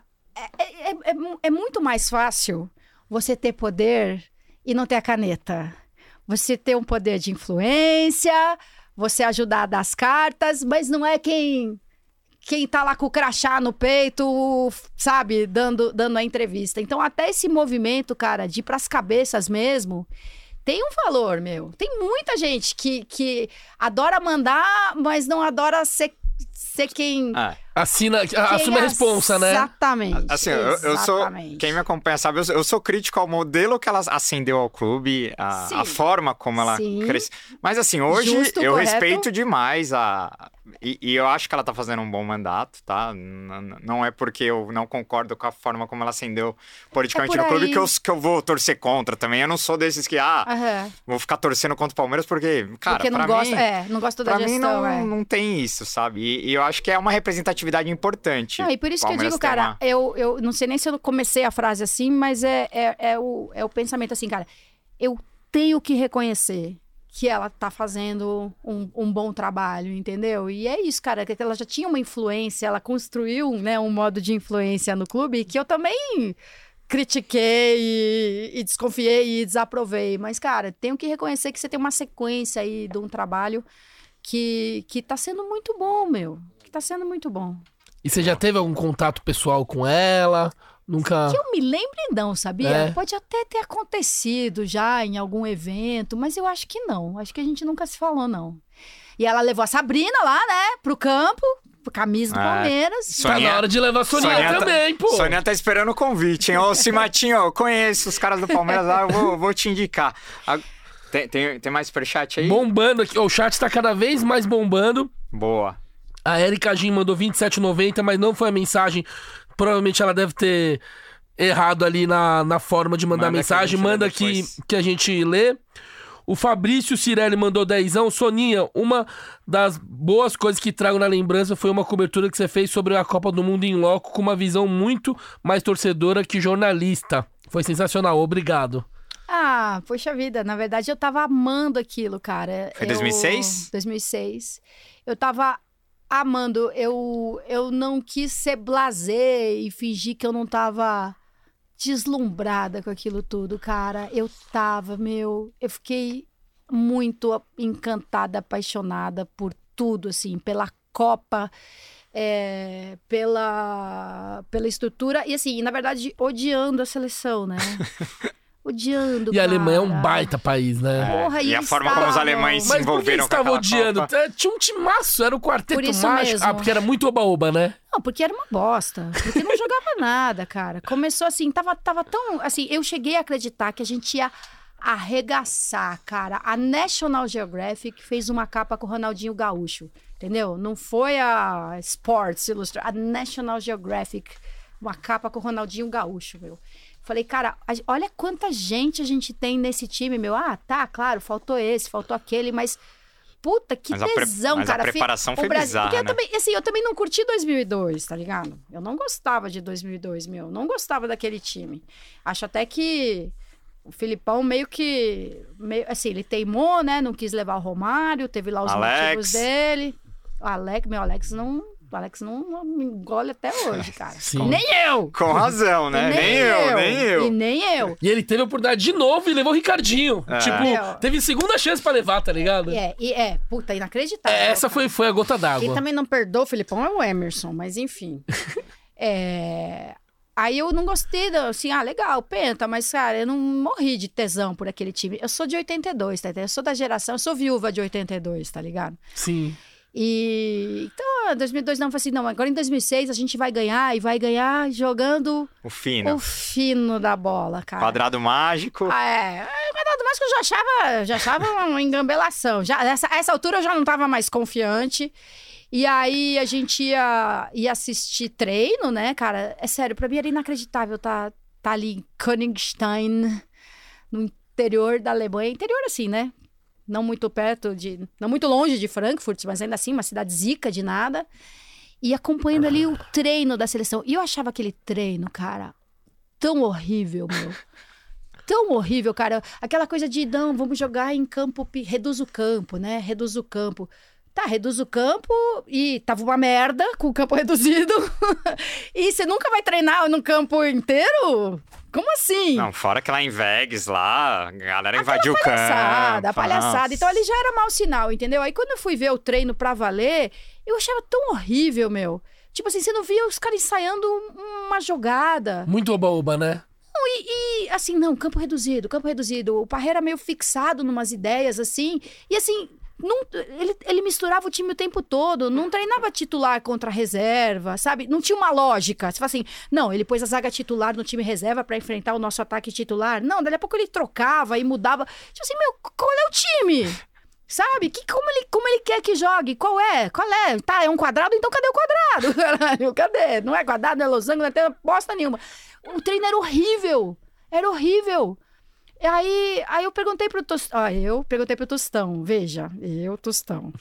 Aí eu, Tostão, cara, é a primeira vez que eu faço isso. É sempre assim, tipo, treino de seleção? É, é isso mesmo? Eu tô querendo mais do que. Aí ele, não, não é isso mesmo. É, tá, tá sem, Tá sem mesmo. nexo, coisa sem tá nexo, sem, né, não, não, não bate. Então, eu, eu não era feliz com o Brasil ali. Aí, talvez o que ele até tenha, esteja falando, não sei. Tinha essa coisa muito de eu tava muito feliz de estar ali e eu não fiquei fazendo de conta que não tava. Tava pirando em estar na Copa do Mundo. E eu achava o Brasil uma bosta. Aí, a, a- né, quem mais transmite né, Copa no Brasil? Ah, a Globo. O que, que a Globo faz?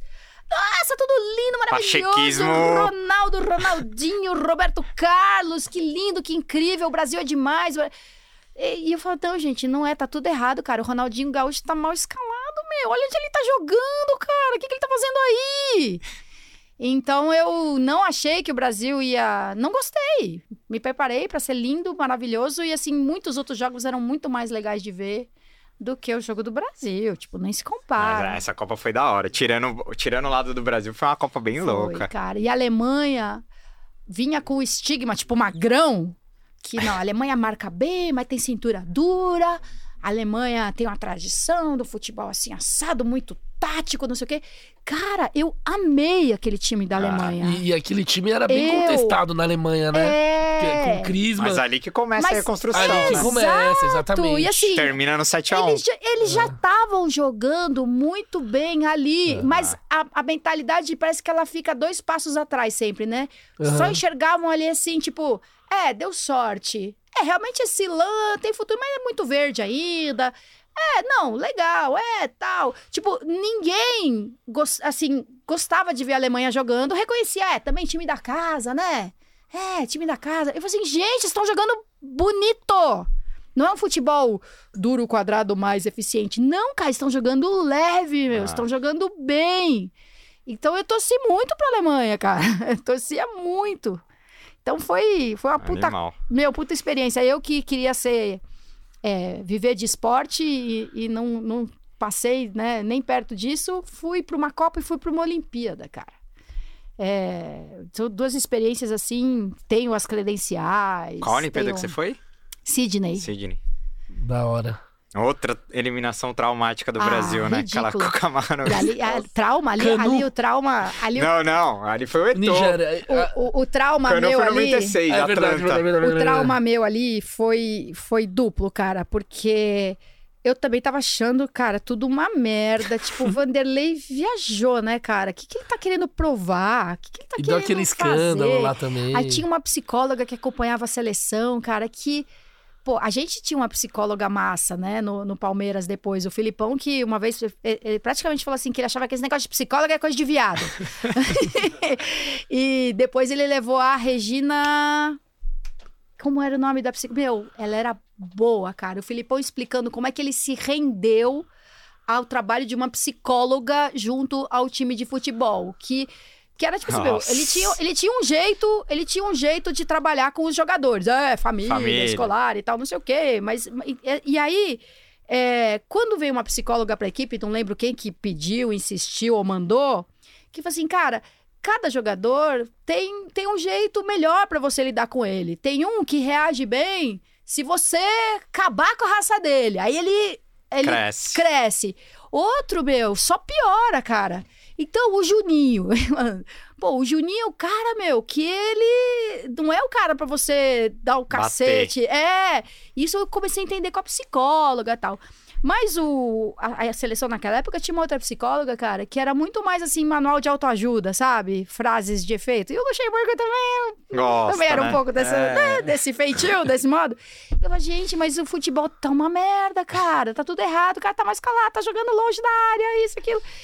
E só que aí a ESPN Brasil ah, né, o pessoal todo que tava lá, o Trajano, o Palomino, o, o- o Paulo César Vasconcelos, eles é, entraram na, na vibe, assim, né, na narrativa, de que o problema é que aqueles moleques estavam se achando, estavam tudo de salto alto, sucesso subiu a cabeça, ninguém tá nem aí com o Brasil, não tem patriotismo, não tem amor à camisa, não tem amor a porra nenhuma, não tem amor ao futebol, ele só tem. se Bem que patriotismo no sentido ESPN, né, de ser, Sim. não o fanismo babaca, mas. Porra, meu, eles estão nem aí pro Brasil, cara. Eles estão, sabe? Estão pensando só com a carreira, a cabeça só na grana. né? Então, eles criaram esse diagnóstico, entendeu? O Brasil não tá jogando nada porque esses moleque estão se achando e não estão e não estão dando sangue no campo. Eu falava, gente, o time tá mal escalado, mal treinado, mal posicionado, cara. Esse erro é, é- é- é do técnico, meu. Assim, o moleque pode ser. Vê, vê os caras da NBA, mais dinheiro e fama do que eles têm. Os caras jogam pra caralho, meu. Tipo, não é isso. Talvez, provavelmente, eles estão ganhando mais do que deviam, eles têm mais badalação do que deviam, mas não é isso que tá Ah. fazendo os caras não jogarem. Aí o Brasil foi eliminado, cara. Enquanto o Brasil tava jogando, é, eu tava com o Milton Leite no estádio de atletismo, na- acompanhando prova de atletismo. Então a gente tava ouvindo o jogo, acompanhando num monitorzinho enquanto vinha outra prova. Aí era só o Palomino e o Paulo César Vasconcelos, Paulo César Vasconcelos Detonando. esses moleques não querem nada com nada, isso é uma bosta. Olha que vergonha, olha isso, olha aqui, só detonando, só detonando. E eu aqui pensando, cara, o time tá mal escalado, o time tá mal posicionado tal. Aí veio, no dia seguinte, né, na, na sequência, o jornal do, do velório, né? Do, do, do, do- enterro, acabou, né? A maravilhosa, incrível, promissora seleção olímpica do Brasil, que ia redimir a nossa história, se fudeu, né, assim, vergonhosamente, ridiculamente. E aí fui eu lá, eu na Austrália, e o Calçade, acho que ele tava no Brasil, eu acho que ele não foi pra Olimpíada, mas aí tô lá, eu sabia, eu sabia, eu sabia que ia dar ruim, cara, eu sabia muito que ia dar ruim. Aí eu falei, olha, eu não acho que foi, tipo, máscara, os mascaradinho. Não acho, cara. Eu acho que tem erro nisso, nisso, naquilo, na preparação, naquilo outro, parari, parará. O Luxemburgo, pá, não sei o quê. Aí entra o Trajano ao vivo de São Paulo.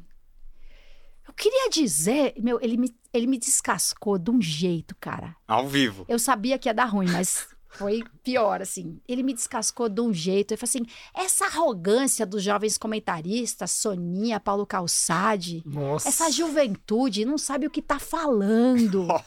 Nossa, mano, ele me destruiu. Destruiu. Foi horrível. Dizer, Mas depois ele pediu desculpa? Como ficou a relação de vocês? hum, demorou até voltar pro Brasil, né? Ainda teve um tempo assim e tal. Mas depois me contaram que ele saiu do estúdio e chorou pra caramba na sala dele. Nossa. Que ele. Que ele.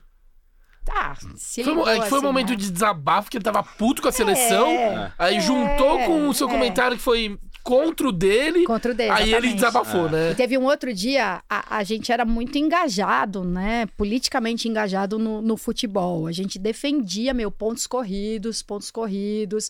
É como você faz os times sobreviverem um ano inteiro, cara. Esse modelo que 20 times terminam a temporada em outubro e você tem dois meses pela frente, cara, assim, não vai dar certo nunca. Tem que ter pontos corridos, você tem que premiar o trabalho de longo prazo também, né? Porque no mata-mata, meu, tudo pode acontecer. O cara que fez tudo certo se fode, o cara que fez tudo errado vai lá e ganha essa merda. Então a gente defendia muito pontos corridos. A Globo era totalmente contra pontos corridos, meu, e a Globo era sócia da CBF, praticamente, né? Então eu lembro uma Vocês vez... tinham um perfil demais bater na CBF, né? Total, a gente E só se Globo fudia por sempre- causa disso, É, aliás. não, Se eles e- pudessem escolher entre ceder os Não, direitos e, e o... pra minha avó, É. pra ESPN, minha avó ganhava os direitos, E, entendeu? e, e- e a Espena que ela batia muito no Ricardo Teixeira. Ah. Muito. Não, É. o Juca, o Tra... os caras eram. Era na Ah, jugular do Clube, Ricardo Clube Teixeira. dos 13. Clube dos- Não, era só, não era só a CBF, Sim, né? sim. Clube dos 13 também, muito. FIFA, o É, establishment todo do, do futebol. Então a gente defendia muito pontos corridos e o Marcelo, como era o nome dele? Marcelo não sei o que Pinto, que era o diretor de esportes da Globo. Uma vez ele falou assim: é, levar, levar torcedor pro estádio não é problema nosso. Nosso problema é a transmissão. E aí que eu falava, cara, meu, você é, você é burro, cara. Dali a pouco o futebol tava perdendo no Ibope pra qualquer coisa do SBT, entendeu? Eu falei, então, meu, por que será, cara? O envolvimento de torcedor que vai no estádio é outro. Passar o jogo às 10 da noite por causa da novela, meu. Isso é um puta de um absurdo, cara. Você quer que o cara saia do estádio à meia-noite? Então a gente era, era muito crítico, assim, né? E a gente apoiava muito o Estatuto do Torcedor. É, que foi como eu conheci o Zé Luiz Portela, que era o secretário executivo lá do, do Fernando Henrique tal. Ele, ele, era o cara que bancou o Estatuto do Torcedor. E, e, a gente defendia muito, chamava os caras pro debate. Aí eles iam lá e falavam assim, tipo, que absurdo, tem que ter uma ambulância no estádio! Uma Olha isso. ambulância! Mano, era muito amadorismo, Eles né? achavam o cúmulo, entendeu? E que, que- que clube grande não tem que cair mesmo, não. Porque o que, que rolava? Virada Tapetão, de né? mesa. Não. Falando isso hoje, né, cara, parece tão absurdo, meu, que o Nossa. regulamento mudava no meio do campeonato. Não só mudava de um ano para outro, mudava a regra. No meio do Não, campeonato. Não, era bizarro, era bizarro. E o Eurico Miranda, que era mais É. descarado mesmo, ele falou assim: é isso mesmo, time grande não tem que cair. É isso daí, time grande não tem que cair. A gente não tá fazendo a virada de mesa, a gente tá pondo a mesa em pé. Ele era descarado nesse nível. Os outros só pensavam Nossa, isso, mas não diziam, só- entendeu? Sim. Só máfia, Então, é, terrível, terrível. E, e a gente lá defendendo, né? Pontos corridos e, e- ah, o estatuto do torcedor, dois anos no mínimo do regulamento mantido. Assim você consegue dizer se deu certo ou se não deu certo. Não muda toda a regra todo ano e, e- e na metade. E o campeonato tem que começar mais cedo. Não dá pra ter um time disputando Copa do Brasil, Mercosul, Campeonato Brasileiro, tudo ao mesmo tempo, jogando terça, sexta, domingo. Você tem que dividir o campeonato melhor. Vai ter vida até o fim do ano pra todos os times. Quatro sobem, quatro caem, porque aí você vai ter disputa até o fim. Não é só sobraram oito mata-mata e acabou pro resto. Não, você vai ter gente assistindo o tempo todo. O cara que tá lá no meio tá perto de cair, tá perto de subir, garante vaga pra Libertadores, garante vaga pra Sul-Americana. A gente defendia isso, assim, meu, ardorosamente.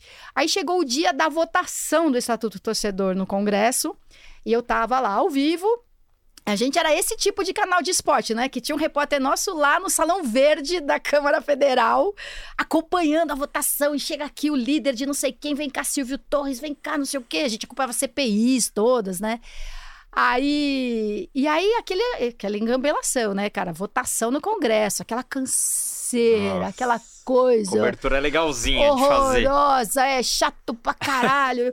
e a gente lá, uma hora no ar, uma hora e meia, a gente ia ficar no ar o tempo que precisasse. E aí, tamo lá entrevistando, e aí, de Brasília e tal, e não sei o quê, e você, PC, agora o PVC, não sei o quê. Difícil conduzir um programa Nossa. em que é nada está realmente acontecendo. Chama o VT, ah, mas e aí, né? Aí chegou uma hora, cara, que alguém veio da redação e, e me jogou assim na mão uma notícia do Terra, porque tava todo mundo ligado em todos os portais, né? Aí uma notícia do Terra, e, eles, e, e, sei lá, acho que foi o Baruel que foi me entregar, falou assim, ó, Trajano falou pra você ler aí agora, cara. Tipo, andou. Aí eu tô aqui no ar, tô falando e baixei o olho aqui ali e, meu, não era novidade nenhuma. Na- assim, pura engambelação pra dizer que era uma notícia de último minuto, entendeu? Tipo, não, olha, os líderes saíram da sala e subiram para o plenário. Sabe? Era alguma notícia não notícia.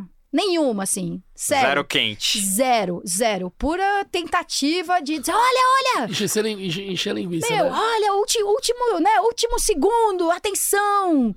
Os líderes saíram da sala e entraram no anexo. Meu, era uma- eu não lembro o que era, mas era uma coisa boba.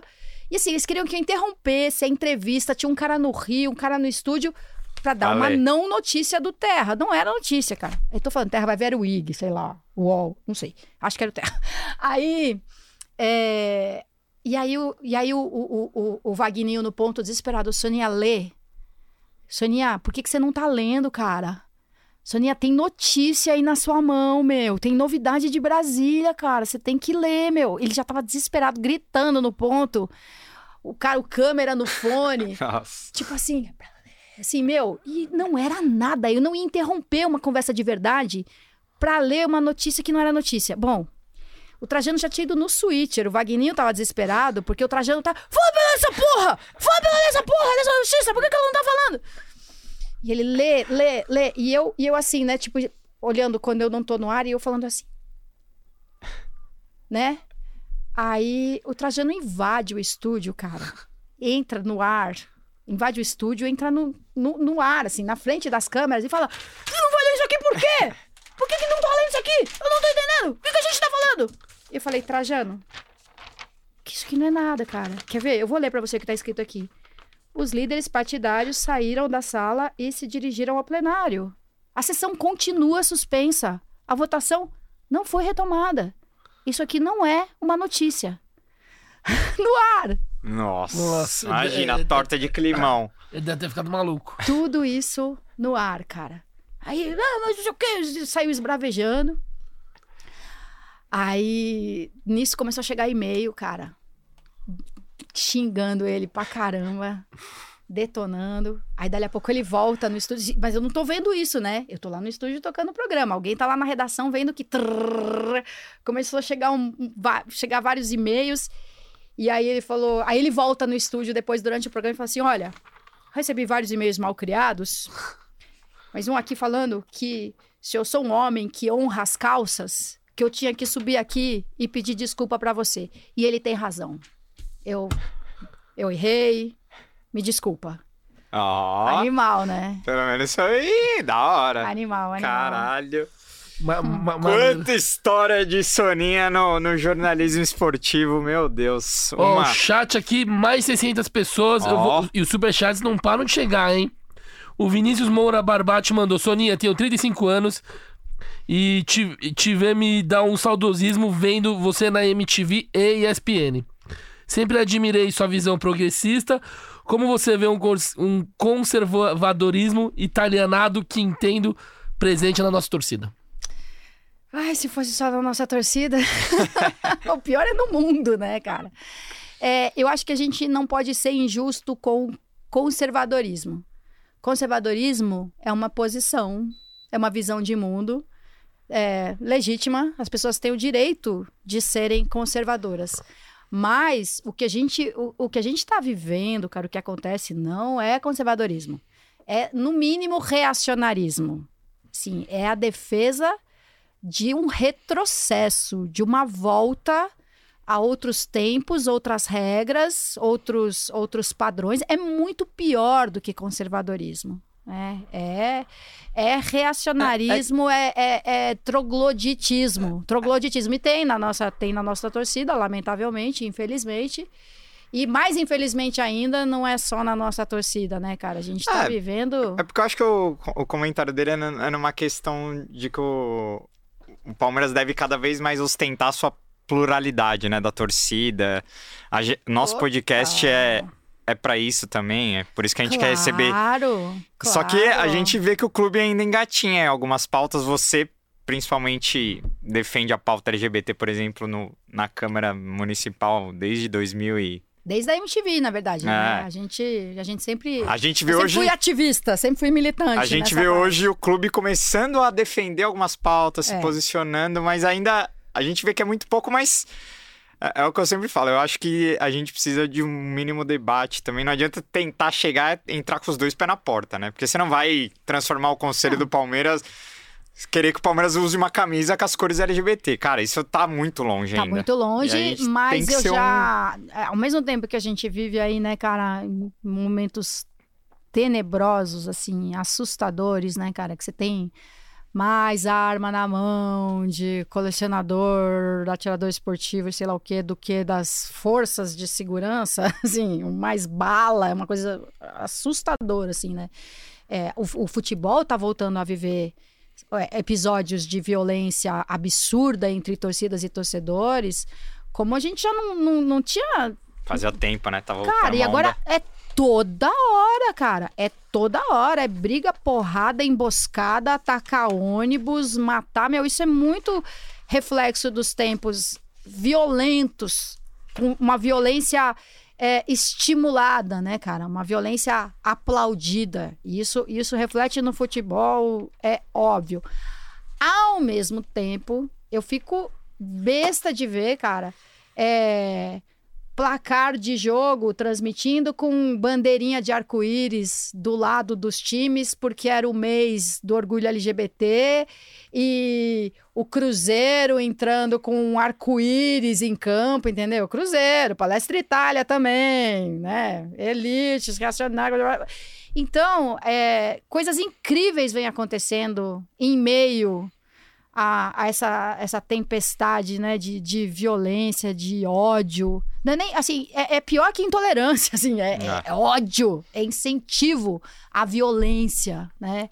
E, então, assim, cara, mas é, os tempos estão fazendo, estão surtindo efeito, assim, as coisas estão mudando e mesmo no Palmeiras, cara, pensar no que era uns anos atrás, né, no que era a, a gestão da época de, de Mustafa, assim, que é o tempo que eu tava lá cobrindo, sabe, indo no jogo, cobrindo o time, fazendo o debate, aquela estrutura do, do futebol parecia insuperável, insuplantar, assim, sabe? Tipo, e, aqueles caras nunca iam, iam perder o poder. E o conselho mesmo devia ser 10 vezes mais retrógrado.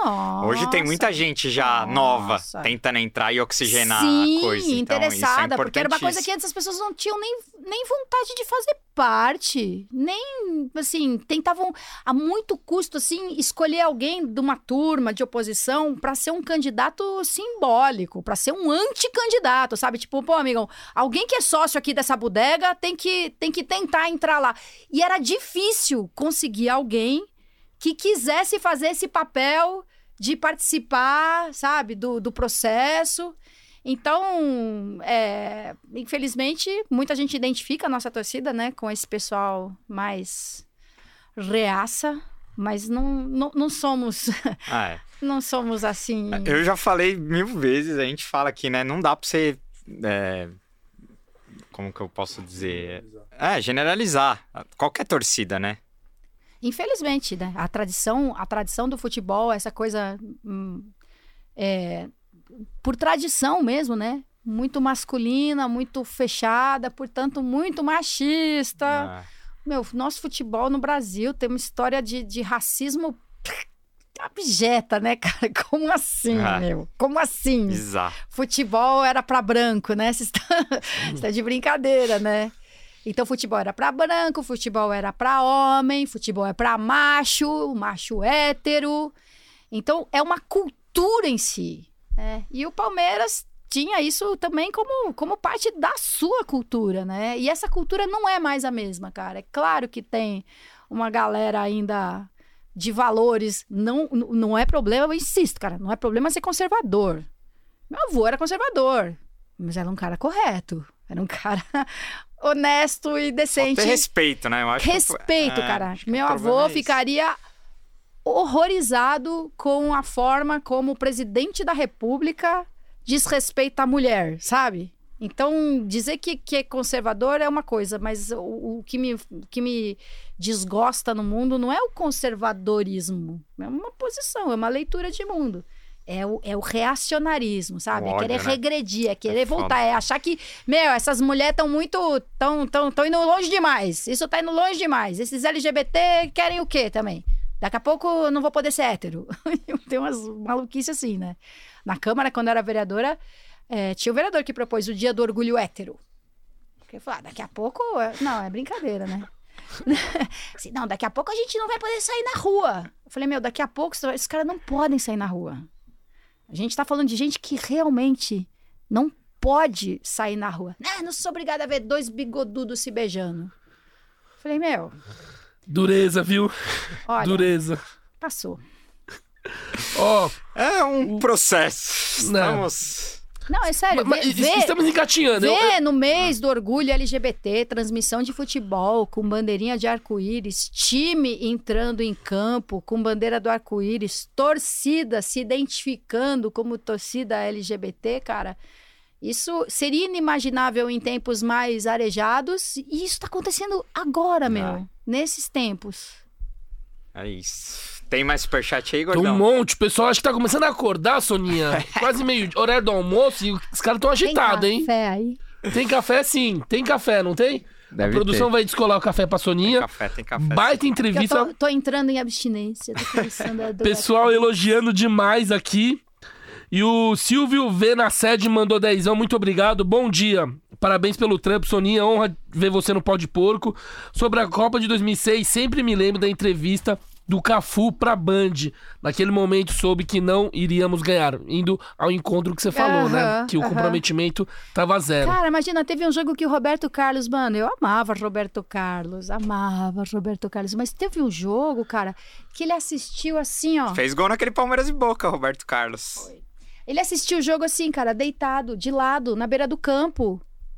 Mano, que esculhambação é essa, cara? Sabe? Muito, muito sinal. Muita da, várzea. desa- da desagregação ali, da falta de, de interesse, sabe? De não, não dar liga. Ó, o Milton Suga mandou vintão, Soninha, ficha completa, kkk. Onde estava e como foi as três finais da Liberta do Palmeiras, 99, vi- é, 2020 e 21, né? Sou da época desses do e-mail da ESPN, inclusive ganhei um sorteio na época. Cara, a, a final. A final não. O jogo mais marcante pra mim é, de Libertadores. Por incrível que pareça, eu tava, eu tava escalada, eu tava no Sport Center trabalhando. E, e o Palmeiras jogando, cara. E eu lá, chama VT, comenta VT. E o Palmeiras jogando, cara.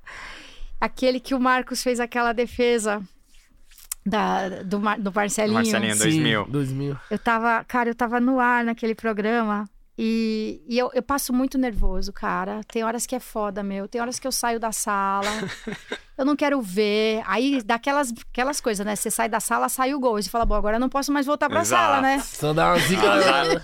A Eu zica tá em você. Eu perco várias coisas legais, porque eu saí da sala e, meu, se eu não tivesse saído da sala, cara, o resultado não seria o mesmo, tá? E aí eu tava no ar na no, no Sport Center, né, madrugada, esperando, inclusive, terminar o jogo pra fazer os comentários finais, Pós-jogo ali, assim, né? né? E aí, o Antero, se eu tava no programa, o Antero não tava. Então, o Antero tava, sei lá, cara, assistindo, é, assistindo o jogo. E aí foi pra pênalti. Cara, eu não sei se eu não tô misturando as lembranças assim, mas eu sei que o Antero, como eu, ele não quis ver mais nada. Coloca aí, Greg. Ele. Chegou o cafezinho, ó. Ai, delícia. Pode tomar café no estúdio? Claro. Claro. Faz de conta que é, é água. Tem, tem açúcar aí, ó, se quiser. Ah, eu. De doce. também é doce basta a vida. É, meu, eu sei que o, o Antero também não quis ver, cara. Ele não quis ver. Então ele saiu, ele saiu de casa, ele saiu andando, cara. Ele saiu pra não ver.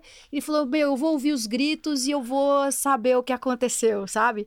Só que aí, meu, no ponto de táxi tinha TV passando o jogo do Palmeiras, sabe? Aí ele, ele não quis olhar, não aguentou, mas aí ele viu e Marcos! Meu, ele, ele saiu de onde ele tava, ele foi pra ESPN, ele entrou no estúdio e me deu um selinho, cara! Que sensacional. Ele ficou louco na hora, né? E, ele, e isso, ele não queria ver, cara. velho. Ele não queria ver. É louco. Mas aí, no ponto de táxi tinha uma TV, cara. Então, E essa de 2021, agora com o Flamengo, você viu aonde o jogo? Ah, cara, vi em casa, sozinha, ninguém falar comigo, não quero saber. E, e passando, e passando nervoso, cara. Passando nervoso, é muito foda, meu. Eu... E suas filhas são fanáticas igual você ou elas são mais tranquilinhas? São, são doidas, são também. doidas. A, a Raquel, tava todo mundo uniformizado, assistindo na, na casa deles, né? Eu tava, tava na minha, eles na casa deles. E aí, no final, só mando o, o vídeo da, das netas, de todo mundo assim, ah, enlouquecendo, o cara pirando, assim, pirando. Muito legal, cara. Animal demais. Maravilhoso. Ó, o Mauro Palermo mandou vintão, Soninha sensacional, um exemplo de mulher, poli- política Hum, e palestrina. Bom isso aqui, hein? Tem uma canelinha? Gostoso? É, café da, da é, mocácia das cápsulas aí. É. Uau. Eu nem ouvi, fala o nome dele. Ma- Mauro Palermo. Soninha sensacional, um exemplo de mulher, política e palestrina. Ó. Obrigada, obrigada. E o Silvio Venacete mandou mais cincão, só peço que nunca se esqueçam do jogo do Flamengo e Havaí desse ano. Favorecimento claro. Reclamando da, Tá reclamando daquele da- pênalti lá, né? Tá que- reclamando da arbitragem. Da falta de ataque, né? Inclusive, falando sobre a arbitragem, a gente tem uma pergunta só dos nossos apoiadores aqui pra Soninha. A, a Carol Rastelli, ela te perguntou e, e se encaixa nisso. Ela fala, ó, ultimamente temos visto muitos árbitros homens cometendo erros grotescos, inclusive com o VAR. E estes seguem sendo escalados sem problema algum. A árbitra Edna Alves cometeu erros em uma partida em fevereiro desse ano e não apitou nenhum jogo da Cara. Série A do Brasileiro desde então. Você acredita que veremos uma maior igualdade de gênero no ambiente futebolístico em breve? Quais medidas você acha que podem ser implementadas para que ocupemos cada vez mais lugares no futebol? Palmeiras que tem muitas torcedores mulheres Cara, e a é- gente também tem apoiadoras Eu- mulheres. Eu acho que esse é o último, é o último reduto, né? A gente conseguiu é, ter avanços incríveis no reconhecimento de que o futebol feminino é uma modalidade, é um esporte, é legal pra cacete. A gente já tem narradora, né, narrando o jogo masculino, mas o reduto da arbitragem, cara, é, talvez, talvez a gente tenha que, que criar alguma alguma modalidade de cota, vai. Alguma coisa desse tipo. E assim, não precisa ser. Eu eu entendo que tem coisa que a gente tem que forçar a mão e tem coisa que não adianta a gente forçar a mão, né? Política de cotas é um, é uma, é um equilíbrio, assim, importante que você, que você tem que fazer. Então, assim, eu não tô falando literalmente política de cotas, mas assim, não pode ser tão aleatório. Tem que ter alguma, algum parâmetro, algum critério mais claro sobre as escalas, entendeu? E não só porque mulher se lasca, não só por isso. Mas porque é isso, tem o cara que, meu, o cara tá sempre nos jogos importantes e você fala, meu, esse cara, sério? Então a gente tem que, tem que pensar um modelo assim de ter mais, mais transparência, critérios objetivos, sabe? Pontuação, ranking, assim, uma coisa mais, mais clara mesmo, porque é, é bem como ela falou, cara. Uma mulher comete um erro, Tá na geladeira não só ela, a as mulheres. As mulheres do país, entendeu? Não, porque ela errou naquele lance, assim, isso já aconteceu, já era, era muito pior, era muito pior. Mas ainda acontece, uma mulher cometeu um erro, que pode nem ser um erro grave, que pode ser um erro, um erro casual, um erro sem, mas não, uma mulher cometeu erro, tá vendo? Mulher não serve para apitar. Então é obviamente desfavorável, obviamente. E eu, sinceramente, não sei como resolver, mas eu tenho certeza que com mais. Eu gosto da Edna apitando, velho. Não, ela é mais- boa. Eu acho ela, mais eu acho ela, eu acho ela melhor que objetividade. muito árbitro Sim, homem, sim. velho. Lógico, Tem- mas é certeza. lógico. É, é hoje- lógico. Mas o- esse domínio, né? Esse domínio da arbitragem, cara, fala, é um. é- ainda é uma, uma cidadela. Não, e a gente tá vivendo um momento que é, é tanto árbitro errando que a CBF tá punindo vários e, e tá. carre- Tipo, tem um, tem um árbitro que apitou Série B no- na sexta, vai apitar a Série A no domingo. Tipo, então, alguém é, tá pra faltando, né? É, Não, é, os caras estão é. cansados já. O cara É. vai apitar, mano, morto. Porque apita um jogo sexta, tem que apitar sábado, domingo, porque é falta de árbitro bom. É. E aí uma mulher e parece- fica na geladeira. Pra piorar, o VAR fode mais ainda. É, e a gente, ainda quando se comenta arbitragem, é meio, é meio tabu falar de bastidores, né? Tipo, ainda é, assim, você comenta, ah, o cara errou, o cara acertou, o cara não. Parece que se você querer comentar é, intenções políticas por trás, é uma coisa que assim, ah, é choro de perdedor, entendeu? Não, isso é folclore, não é, não é determinante. É, claro que é determinante, cara. Sim. Muitas vezes, meu, não é choro, não, meu. Sim. É sério. É sério. O cara, às vezes, com um erro, assim, errar é compreensível, mas errar grotescamente, seguidamente, cara. É duro. É Meu, duro. você estraga uma temporada, você estraga uma carreira. Pra história entra que tal time Prejuízo fracassou, financeiro, né? entendeu? É muito sério. Então ainda tem um tabuzinho aí de analisar isso mesmo. Peraí, vamos, vamos ver a escala aí. Vamos ver quem apitou o quê nos últimos meses, entendeu? É, Até onde eu sei, as escalas têm um certo critério de ranking. Aí depois desse. A galera que entra nesse ranking é sorteio, né? Até onde eu sei, eles pegam e sorteiam. Só que ou o cara tem muita sorte toda hora é o mesmo. É. Mas é que tá. Tá tendo tanto cara né, indo pra geladeira que tá Que aí- ficando. Que tá ficando, tá ficando pesado. ficando tá escasso ficando- a coisa. É, Tá. é. É que é, é um O problema sorteio mais... tá virando é, para o ímpar, é, né? Cara ou coroa. É um problema mais estrutural, na verdade, né? Tem a questão do profissionali- profissionalismo de, de árbitro, enfim, a preparação, É foda. etc. Mas é louco, né? Porque parece, é, até em relação ao VAR, que muita gente nunca, nunca quis, né? Tipo assim, não, mas tira a graça do jogo porque o erro faz parte. Mano, a gente tá falando de coisas diferentes, entendeu? Claro que o erro faz parte. E claro que o VAR, bom, nem é capaz de sanar todos os erros, como ainda por cima Exato. comete, né? Confirma alguns. Mas é isso, quando a gente critica, meu, é, faz críticas à arbitragem, à escala, à preparação, às- a- ao que acontece com ele depois de ter cometido um erro, é, não tem nada a ver com querer tirar a graça do jogo, meu. Não mesmo, assim. Não, é sério, cara. É sério. Eu fico vendo outros esportes, às vezes, né? Basquete, por exemplo. Eu falo, cara, tem, tem um, um padrão, né? Mínimo, básico de, de preparação, de conduta, de responsabilidade, que ainda é muito distante do que a gente, do que a gente pratica aqui, né? E os jogadores também não ajudam, né? É. Tipo, todo Não. jo- é toda hora ele, ele força a É jogada, cultural, né? reclama, tudo Cera. reclama, cera. Nessa, nessa parte a gente É. ainda é muito. Então, isso desfavorece. ajuda muito o produto. vagabundo. Ninguém- ninguém a gente ajuda. é muito vagabundo. Ninguém é. Ó, o Ju tá lá, mandou 27,90. Monstro. Soninha, qual político é mais palmeirense? O José Serra, o Aldo Rabelo ou, ou outros? O pessoal quer saber os palmeiras da política aqui. Olha, cara, na, na Câmara você tem uma. Ah, o atual prefeito de São Paulo é palmeirense, É, Ricardo o, Nunes. o Ricardo Nunes é palmeirense. Mas eu não sei se ele é tão Na fanático. né? Câmara. É, ele não. ele- Eu não sei também. Eu nunca assisti jogo com ele. A gente assistiu o jogo várias vezes com, com vários vereadores, assim. E tem uma, tem uma turma forte ali. Donato, Senival, Janase. João Jorge. Nossa, o João Jorge é intragável. ainda, bem que ele é, ainda bem que ele é palmeirense. ainda bem que ele é. Tô falando, né? As pessoas nem conhecem muito vereadores, É, eu não assim. conheço também. Mas é. Mas assim, olha, o. Ah, o Aldo, o Aldo Rebelo. Não, um, um que é... Aldo é um lorde, perto do um- Serra é um, é um blazer. Um, um que é palmeirense fanático que eu conheço, que ele me segue, é o Toninho Vespoli, do, do PSOL. Que ele, ele que levou o projeto pra conceber o título de cidadão paulistano pro Abel.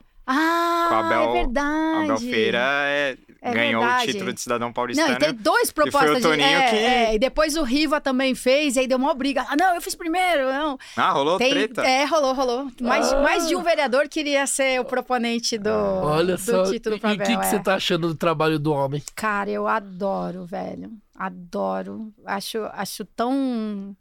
é, puta, puta adjetivo idiota que eu vou usar agora, mas tão profissional, sabe? E não sei se vocês devem ter visto a entrevista dele no Roda Viva. Sim. Sim. Cara, que diferença, né? É, outra pegada, ele né? sabe o que ele tá fazendo. Assim, tem um pensamento ali, sabe? Método, Tem estudo, né? isso, tem. Tem uma teoria, uma tentativa e uma análise do resultado, sabe? Uma coisa assim, cara, é, científica quase, sabe? Assim, a gente fala da ah, a política pública tem que ser baseada em evidências.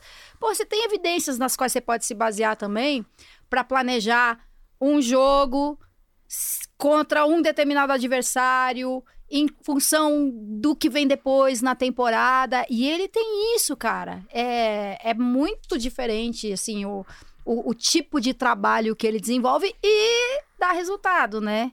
Então ele contando do, ah, o gol contra o Flamengo e tal, assim, não, cara, mas é, ele não sobe pra marcar, então ia sobrar espaço atrás dele. Tipo, eu falei isso pra eles, cara, ele não volta, ele não, re- sabe? Ele, dá muita informação pro jogador. Porra, ele dá muita informação pro jogador, cara, e ele observa. E aí, é, alguém perguntou no programa, né? Ah, mas você não acha então que agora os técnicos portugueses. Acho que a pergunta era mais ou menos assim: você não acha que os técnicos portugueses estão arrasando? É, aí ele falou assim, cara.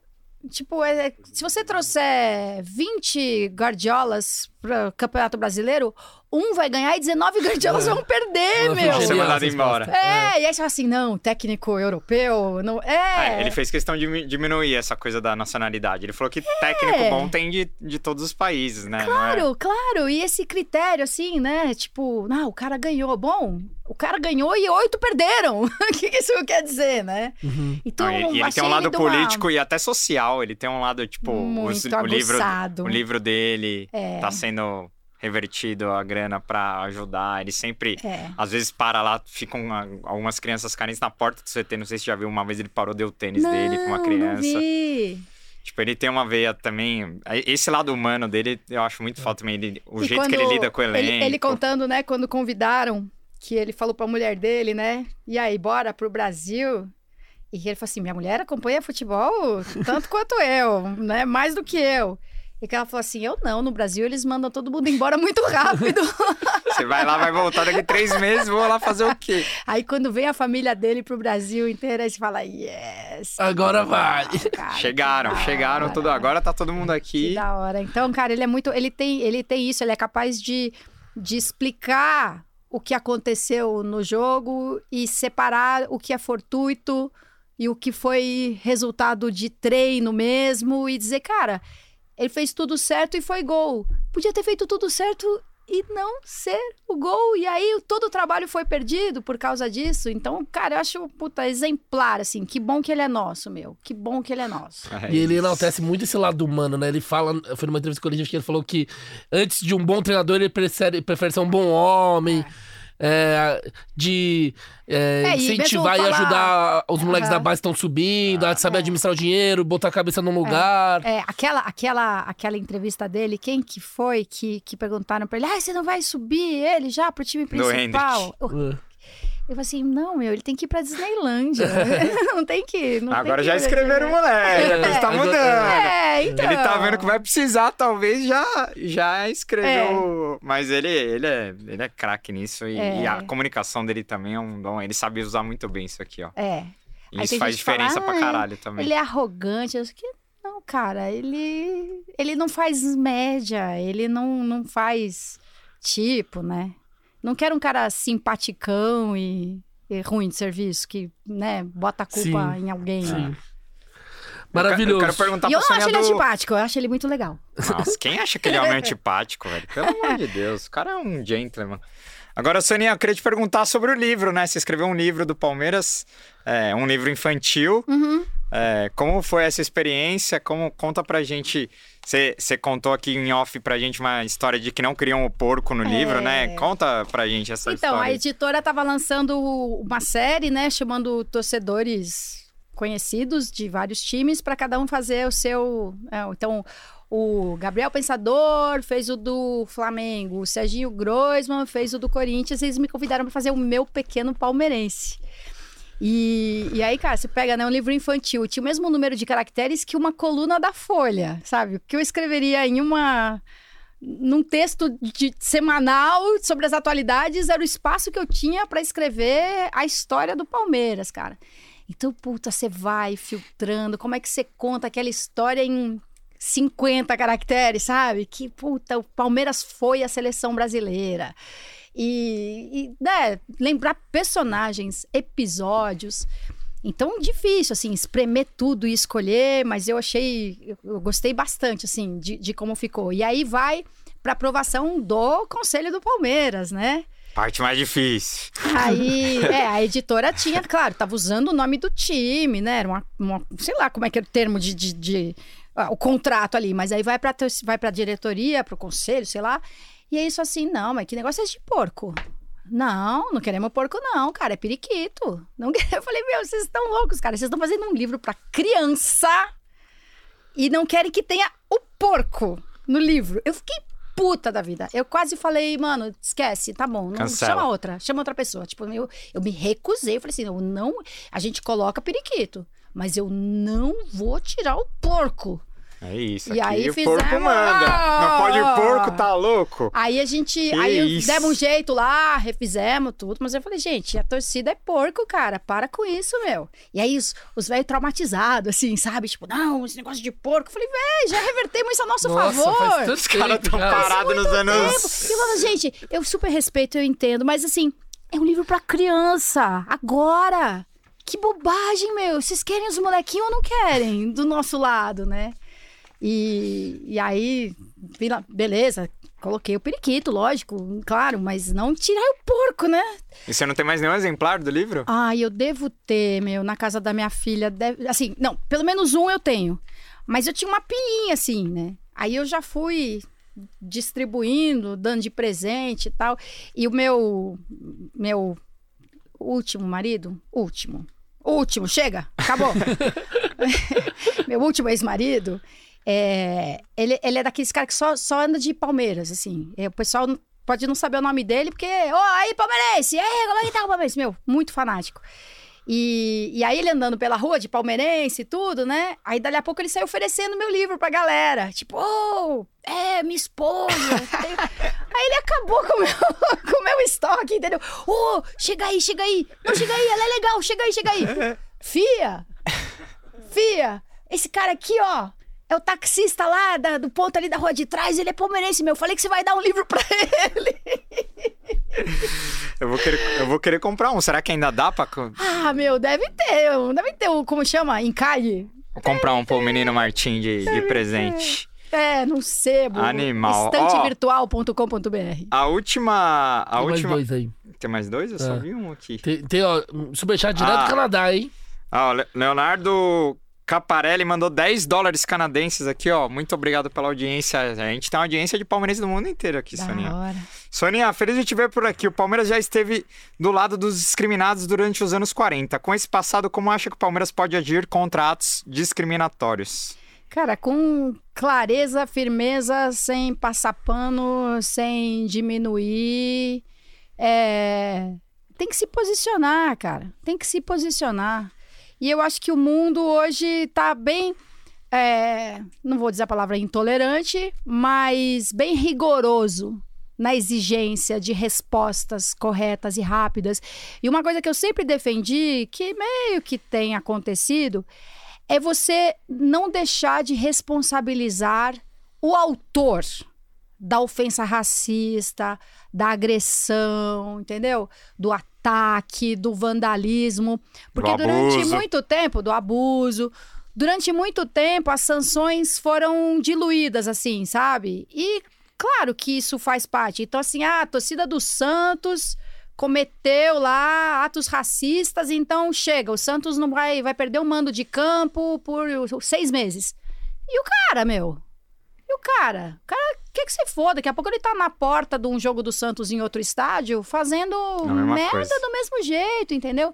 Então hoje tem tido isso também, assim. Não, não fica por isso mesmo. Não, não só deixa pra dar uma multinha barato. Comembol, né? Multinha de 50 é, mil. É, ridículo, ridículo. Não, tem que a gente tem que se posicionar, assim, reagir prontamente e melhor do que isso, promover, né? Dizer assim, ó, meu, aqui, aqui é o seguinte, cara, aqui não, não tem essa não. Aqui a gente não admite, a gente não tolera. É isso. O Silvio mandou 10 aqui, ó. Só pra constar, tenho 39 anos, sou palmeirense desde os 8. Sofri pressão da fila. Nelsinho afastou o Evair, 93 para 94, disse que Rivaldo não tinha capacidade técnica pra jogar Cada lá. uma que a gente já Muito viveu, obrigado. né, cara? Cada uma. É isso. Ó, agora- Animal. Indo pra parte final da nossa entrevista, mais de Quase duas, horas, Isso é com a. Soninha monstra. Eu tô aqui, tô aqui tomando água faz duas horas, sair daqui correndo pro banheiro, depois eu volto. Tá bom. A gente sempre faz as mesmas perguntas pros, pros convidados, que a primeira é maior ídolo do Palmeiras, pra você. Ah, para, sério? Quem que é seu maior ídolo no Palmeiras? Ah, não, não. São, são tantos, por isso que você É, reagiu de- assim? Não, mas, mas tudo bem, ficou fácil, vai. Marcos. Boa. Marcos. E a Boa. gente pede pra escalar os 11 maiores que você já viu jogando. Puta, mano, sério? Sério. A gente O ajuda. goleiro é fácil, né? Que é o Não, Marcos. goleiro fácil, Marcos. Lateral Lá direito. na frente, vamos colocar... aí, vamos começar da frente, então. Não, lateral, lateral direito. Ah, cara, assim, não acho que ele tenha sido assim. Bom, podemos voltar bem no tempo? Podemos botar os Djalma? Claro, você que manda. Pode. Ficou fácil, ficou Não, mas fácil. manda. é, é que é o que, fácil. é o que viu, mas você pode escalar o que você quiser também. Ah, eu entrevistei esses caras. então, então meu. pode, pode. Puta, Demais, demais. É, Bom, lá na frente, Evair, lógico. Edmundo. Ah, Deixa eu pensar, quem mais? Eu, tô- eu fico misturando 93, 94 e 96, que são, meu, pra mim, 99 as também. referências é... Bom, tem, no meu time tem Alex, tem Rivaldo, Tem Sampaio. tem Sampaio, daqui a pouco tem 12, velho. tem. Tem Roberto Carlos. Ah, ajuda aí, vai. Ó, na, na direita tem Cafu, tem Arce, tem Marcos Rocha agora, que tá jogando muito. Júnior tem... Baiano, Rock Júnior, Clebão, Ah. Lu- Luiz Rock Júnior pode ser. Ai, Luiz Pereira. Pereira. Luiz Lógico. Pereira. Pereira e Beto Fuscão. É. Vou- Luiz Pereira e Rock Júnior, Não, e então. veja só, que eu tô montando um meio de campo aí que não Ofensivão, tem. hein? Não, e que não tem Dudu e Ademir. Veja É, bem. é, Pois é. A minha zaga não tem Luiz Pereira. Não, não dá, velho. Eu vou escrever três times e eu mando pra vocês por e-mail. Fechou. Tá a Soninha vai pensar depois, é tanto jogador na mente dela que Nossa. vai escalar os 11 hoje. Djalminha. É. Nossa. Fala. Cara, até o Miller jogou pra caralho no Palmeiras. Não, tem muito meu. jogador. tem Não, muito e você não tá jogador. acompanhando muito agora, mas tem uns caras aí, tem um tal de Gustavo Gomes que tem. Na minha, ele já, pra mim, já tá na de todos os tempos do Palmeiras. que é Pode o cara... crer. Ó, pode crer. treinador, então dá pra falar, né? Quem que é o maior treinador que você viu? Pra você. Cara, eu fui, eu fui muito feliz com o Luxemburgo. Passei muita raiva também, mas fui muito feliz com o Luxemburgo. Tomou bronca do, do Trajano na, na E eu- Olimpíada por causa e eu dele. Gosto, e, e eu gosto muito do Abel, cara. Eu gosto muito do Abel. Olha, pulou o Felipão, hein? Ah. Achei que ia falar do Felipão. Ah, mas eu xinguei muito o Filipão, cara. na minha vida. Xinguei muito. Puta figura, puta cara, mas sério, magoou. Magoou, velho. Magoou, né? Então, Nossa. Abel ou Luxemburgo? Pelo conjunto da obra humana, Abel. Boa, Boa. maravilhoso, maravilhoso. Ó, chegou mais um superchat, eu vou ler aqui. A Erika Gin mandou parabéns ao Pode Porco pelas entrevistas sensacionais e pela pluralidade. O Palmeiras é isso. Soninha, seu livro era dos preferidos, um dos preferidos do meu filho. Obrigado. Ah, que legal. E a ilustração do Batistão, cara, maravilhosa. A gente não se conversou, cara. Olha, que vai ilustrar também é um palmeirense, é o Batistão. Então, manda o texto pra ele, ele vai fazendo uns esboços e te manda tudo. Cara, quando eu vi a ilustração que ele fez do, da, da- do jogo no Parque Antártica, ele pegou o ponto de vista do lugar onde eu sentava na arquibancada, meu. Ele podia ter pegado qualquer lugar, podia ter Nossa, sido o meio do campo ali, onde ficava a mancha, de frente pra numerada tal. Não, ele pegou exatamente a curva, cara, que era de onde eu vi o jogo. Eu escrevia na, na minha cabeça, eu tava vendo o jogo dali, sabe? E ele, e ele fez exatamente essa essa ilustração. E aí tem, tem duas soninhas no, no, no livro, né? Tem uma dentro, que tem mais cara de japa, assim, porque o pessoal até acha que eu sou às vezes. E, e, e uma da capa que é mais um olhão, assim, que essa é a filha dele, na verdade. É, galera, acho que é você. A Soninha da capa é mais bonita, porque não sou eu. é a filha dele. Animal. Maravilhoso, maravilhoso. Agora, pra finalizar, vamos pro último quadro do, do nosso Pó de Porco, o quadro mais querido da, do YouTube brasileiro, É o isso. No Pique. Roda a vinheta, produção. Palmeiras, um, dois, três, no pique, aliás, no pó de porco. Ó, Soninha, é simples. O No Pique é um quadro em homenagem ao Roberto Avalone. No Pique. Grande. Aí eu te dou duas opções aleatórias e você me responde com uma, beleza? Tá. Então, começando mais um No Pique, em homenagem ao Roberto Avalone, com a Soninha. VJ na MTV ou comentarista na ESPN? Comentarista na SPN. Allianz Parque ou Parque Antártica? Parque Antártica. Glenda Kozlowski ou Renata Fã? Glenda Kozlowski. Renata Mendonça ou Ana Thaís Matos? Ana. Libertadores ou Champions League? Libertadores. Cinema ou jornalismo? Cinema. Parmalat ou Crefisa? Ui. Não sei. Crefisa. Djalminha ou Alex? Para. Alex. Júnior Baiano ou Rock Júnior? Rock Júnior. Felipão ou Luxemburgo? Luxemburgo. Thiago Leifert ou Tadeu Schmidt? Ah, eu gosto dos dois. Vai ter que escolher um, né? É, Tadeu. boa. Comentando, Casagrande ou Belete? Belete, cara. Me surpreende, meu. Ele é bom. É, eu tô, eu tô, tô ligado que você gosta do Belete. Por isso que ele colocou. Por isso que eu coloquei aqui, olha que eu vi Sério? umas entrevistas suas. Trajano ou Paulo Mino? Trajano. Mauro César Pereira ou PVC? PVC. Agora, o que é pior, a política do Palmeiras ou do Brasil? Do Brasil. Maravilha! Muito bom, tá louco. Mais um pó de porco pra história. A gente queria, antes de agradecer a Soninha aí pra parte final mesmo, lembrar vocês, BH, estamos chegando em Belo Horizonte terça-feira. Vamos fazer uma fancast lá. Então, link pra venda de ingressos tá aqui no, na descrição do vídeo. Então, comprem, que a gente vai estar lá fazendo uma resenha absurda com nossos amigos torcedores do Galo. E é isso, Soninha, queria te agradecer demais pela presença. Pô, baita. é, convidada, muita história no jornalismo esportivo brasileiro, com o Palmeiras também. Sem palavras, só te desejo muito sucesso aí na, na luta. Sei que não é fácil. Ser político nesse país é, é, é, é muito duro, nessa cidade também, mas te agradecer pela presença e as portas do Pó de Porco sempre estarão abertas pra você. Ah, Obrigada, adorei. Vou passar na casa da minha filha, vou pegar mais umas lembranças. Tô devendo várias coisas, né? Mais lembranças, o, o- o livro, né, do Pequeno Palmeirense, o nome daquele cara nome daquele cara, que ajudou a os 11, descobrir os Mamonas Assassinas. Os 11. Os 11, 22 e 33, que eu vou montar várias opções aí. É. Regina Brandão, ó, já Regina umas Brandão. dívidas eu já sanei aqui. Depois eu mando um superchat com, com as respostas que faltaram. Quem quiser te seguir nas redes sociais, como que... Soninha Francine. Tem no, Face, no Insta, no Twitter. Twitter. é tudo Soninha Francine, Boa. com E no final, né? Maravilhoso. Soninha, muito obrigado.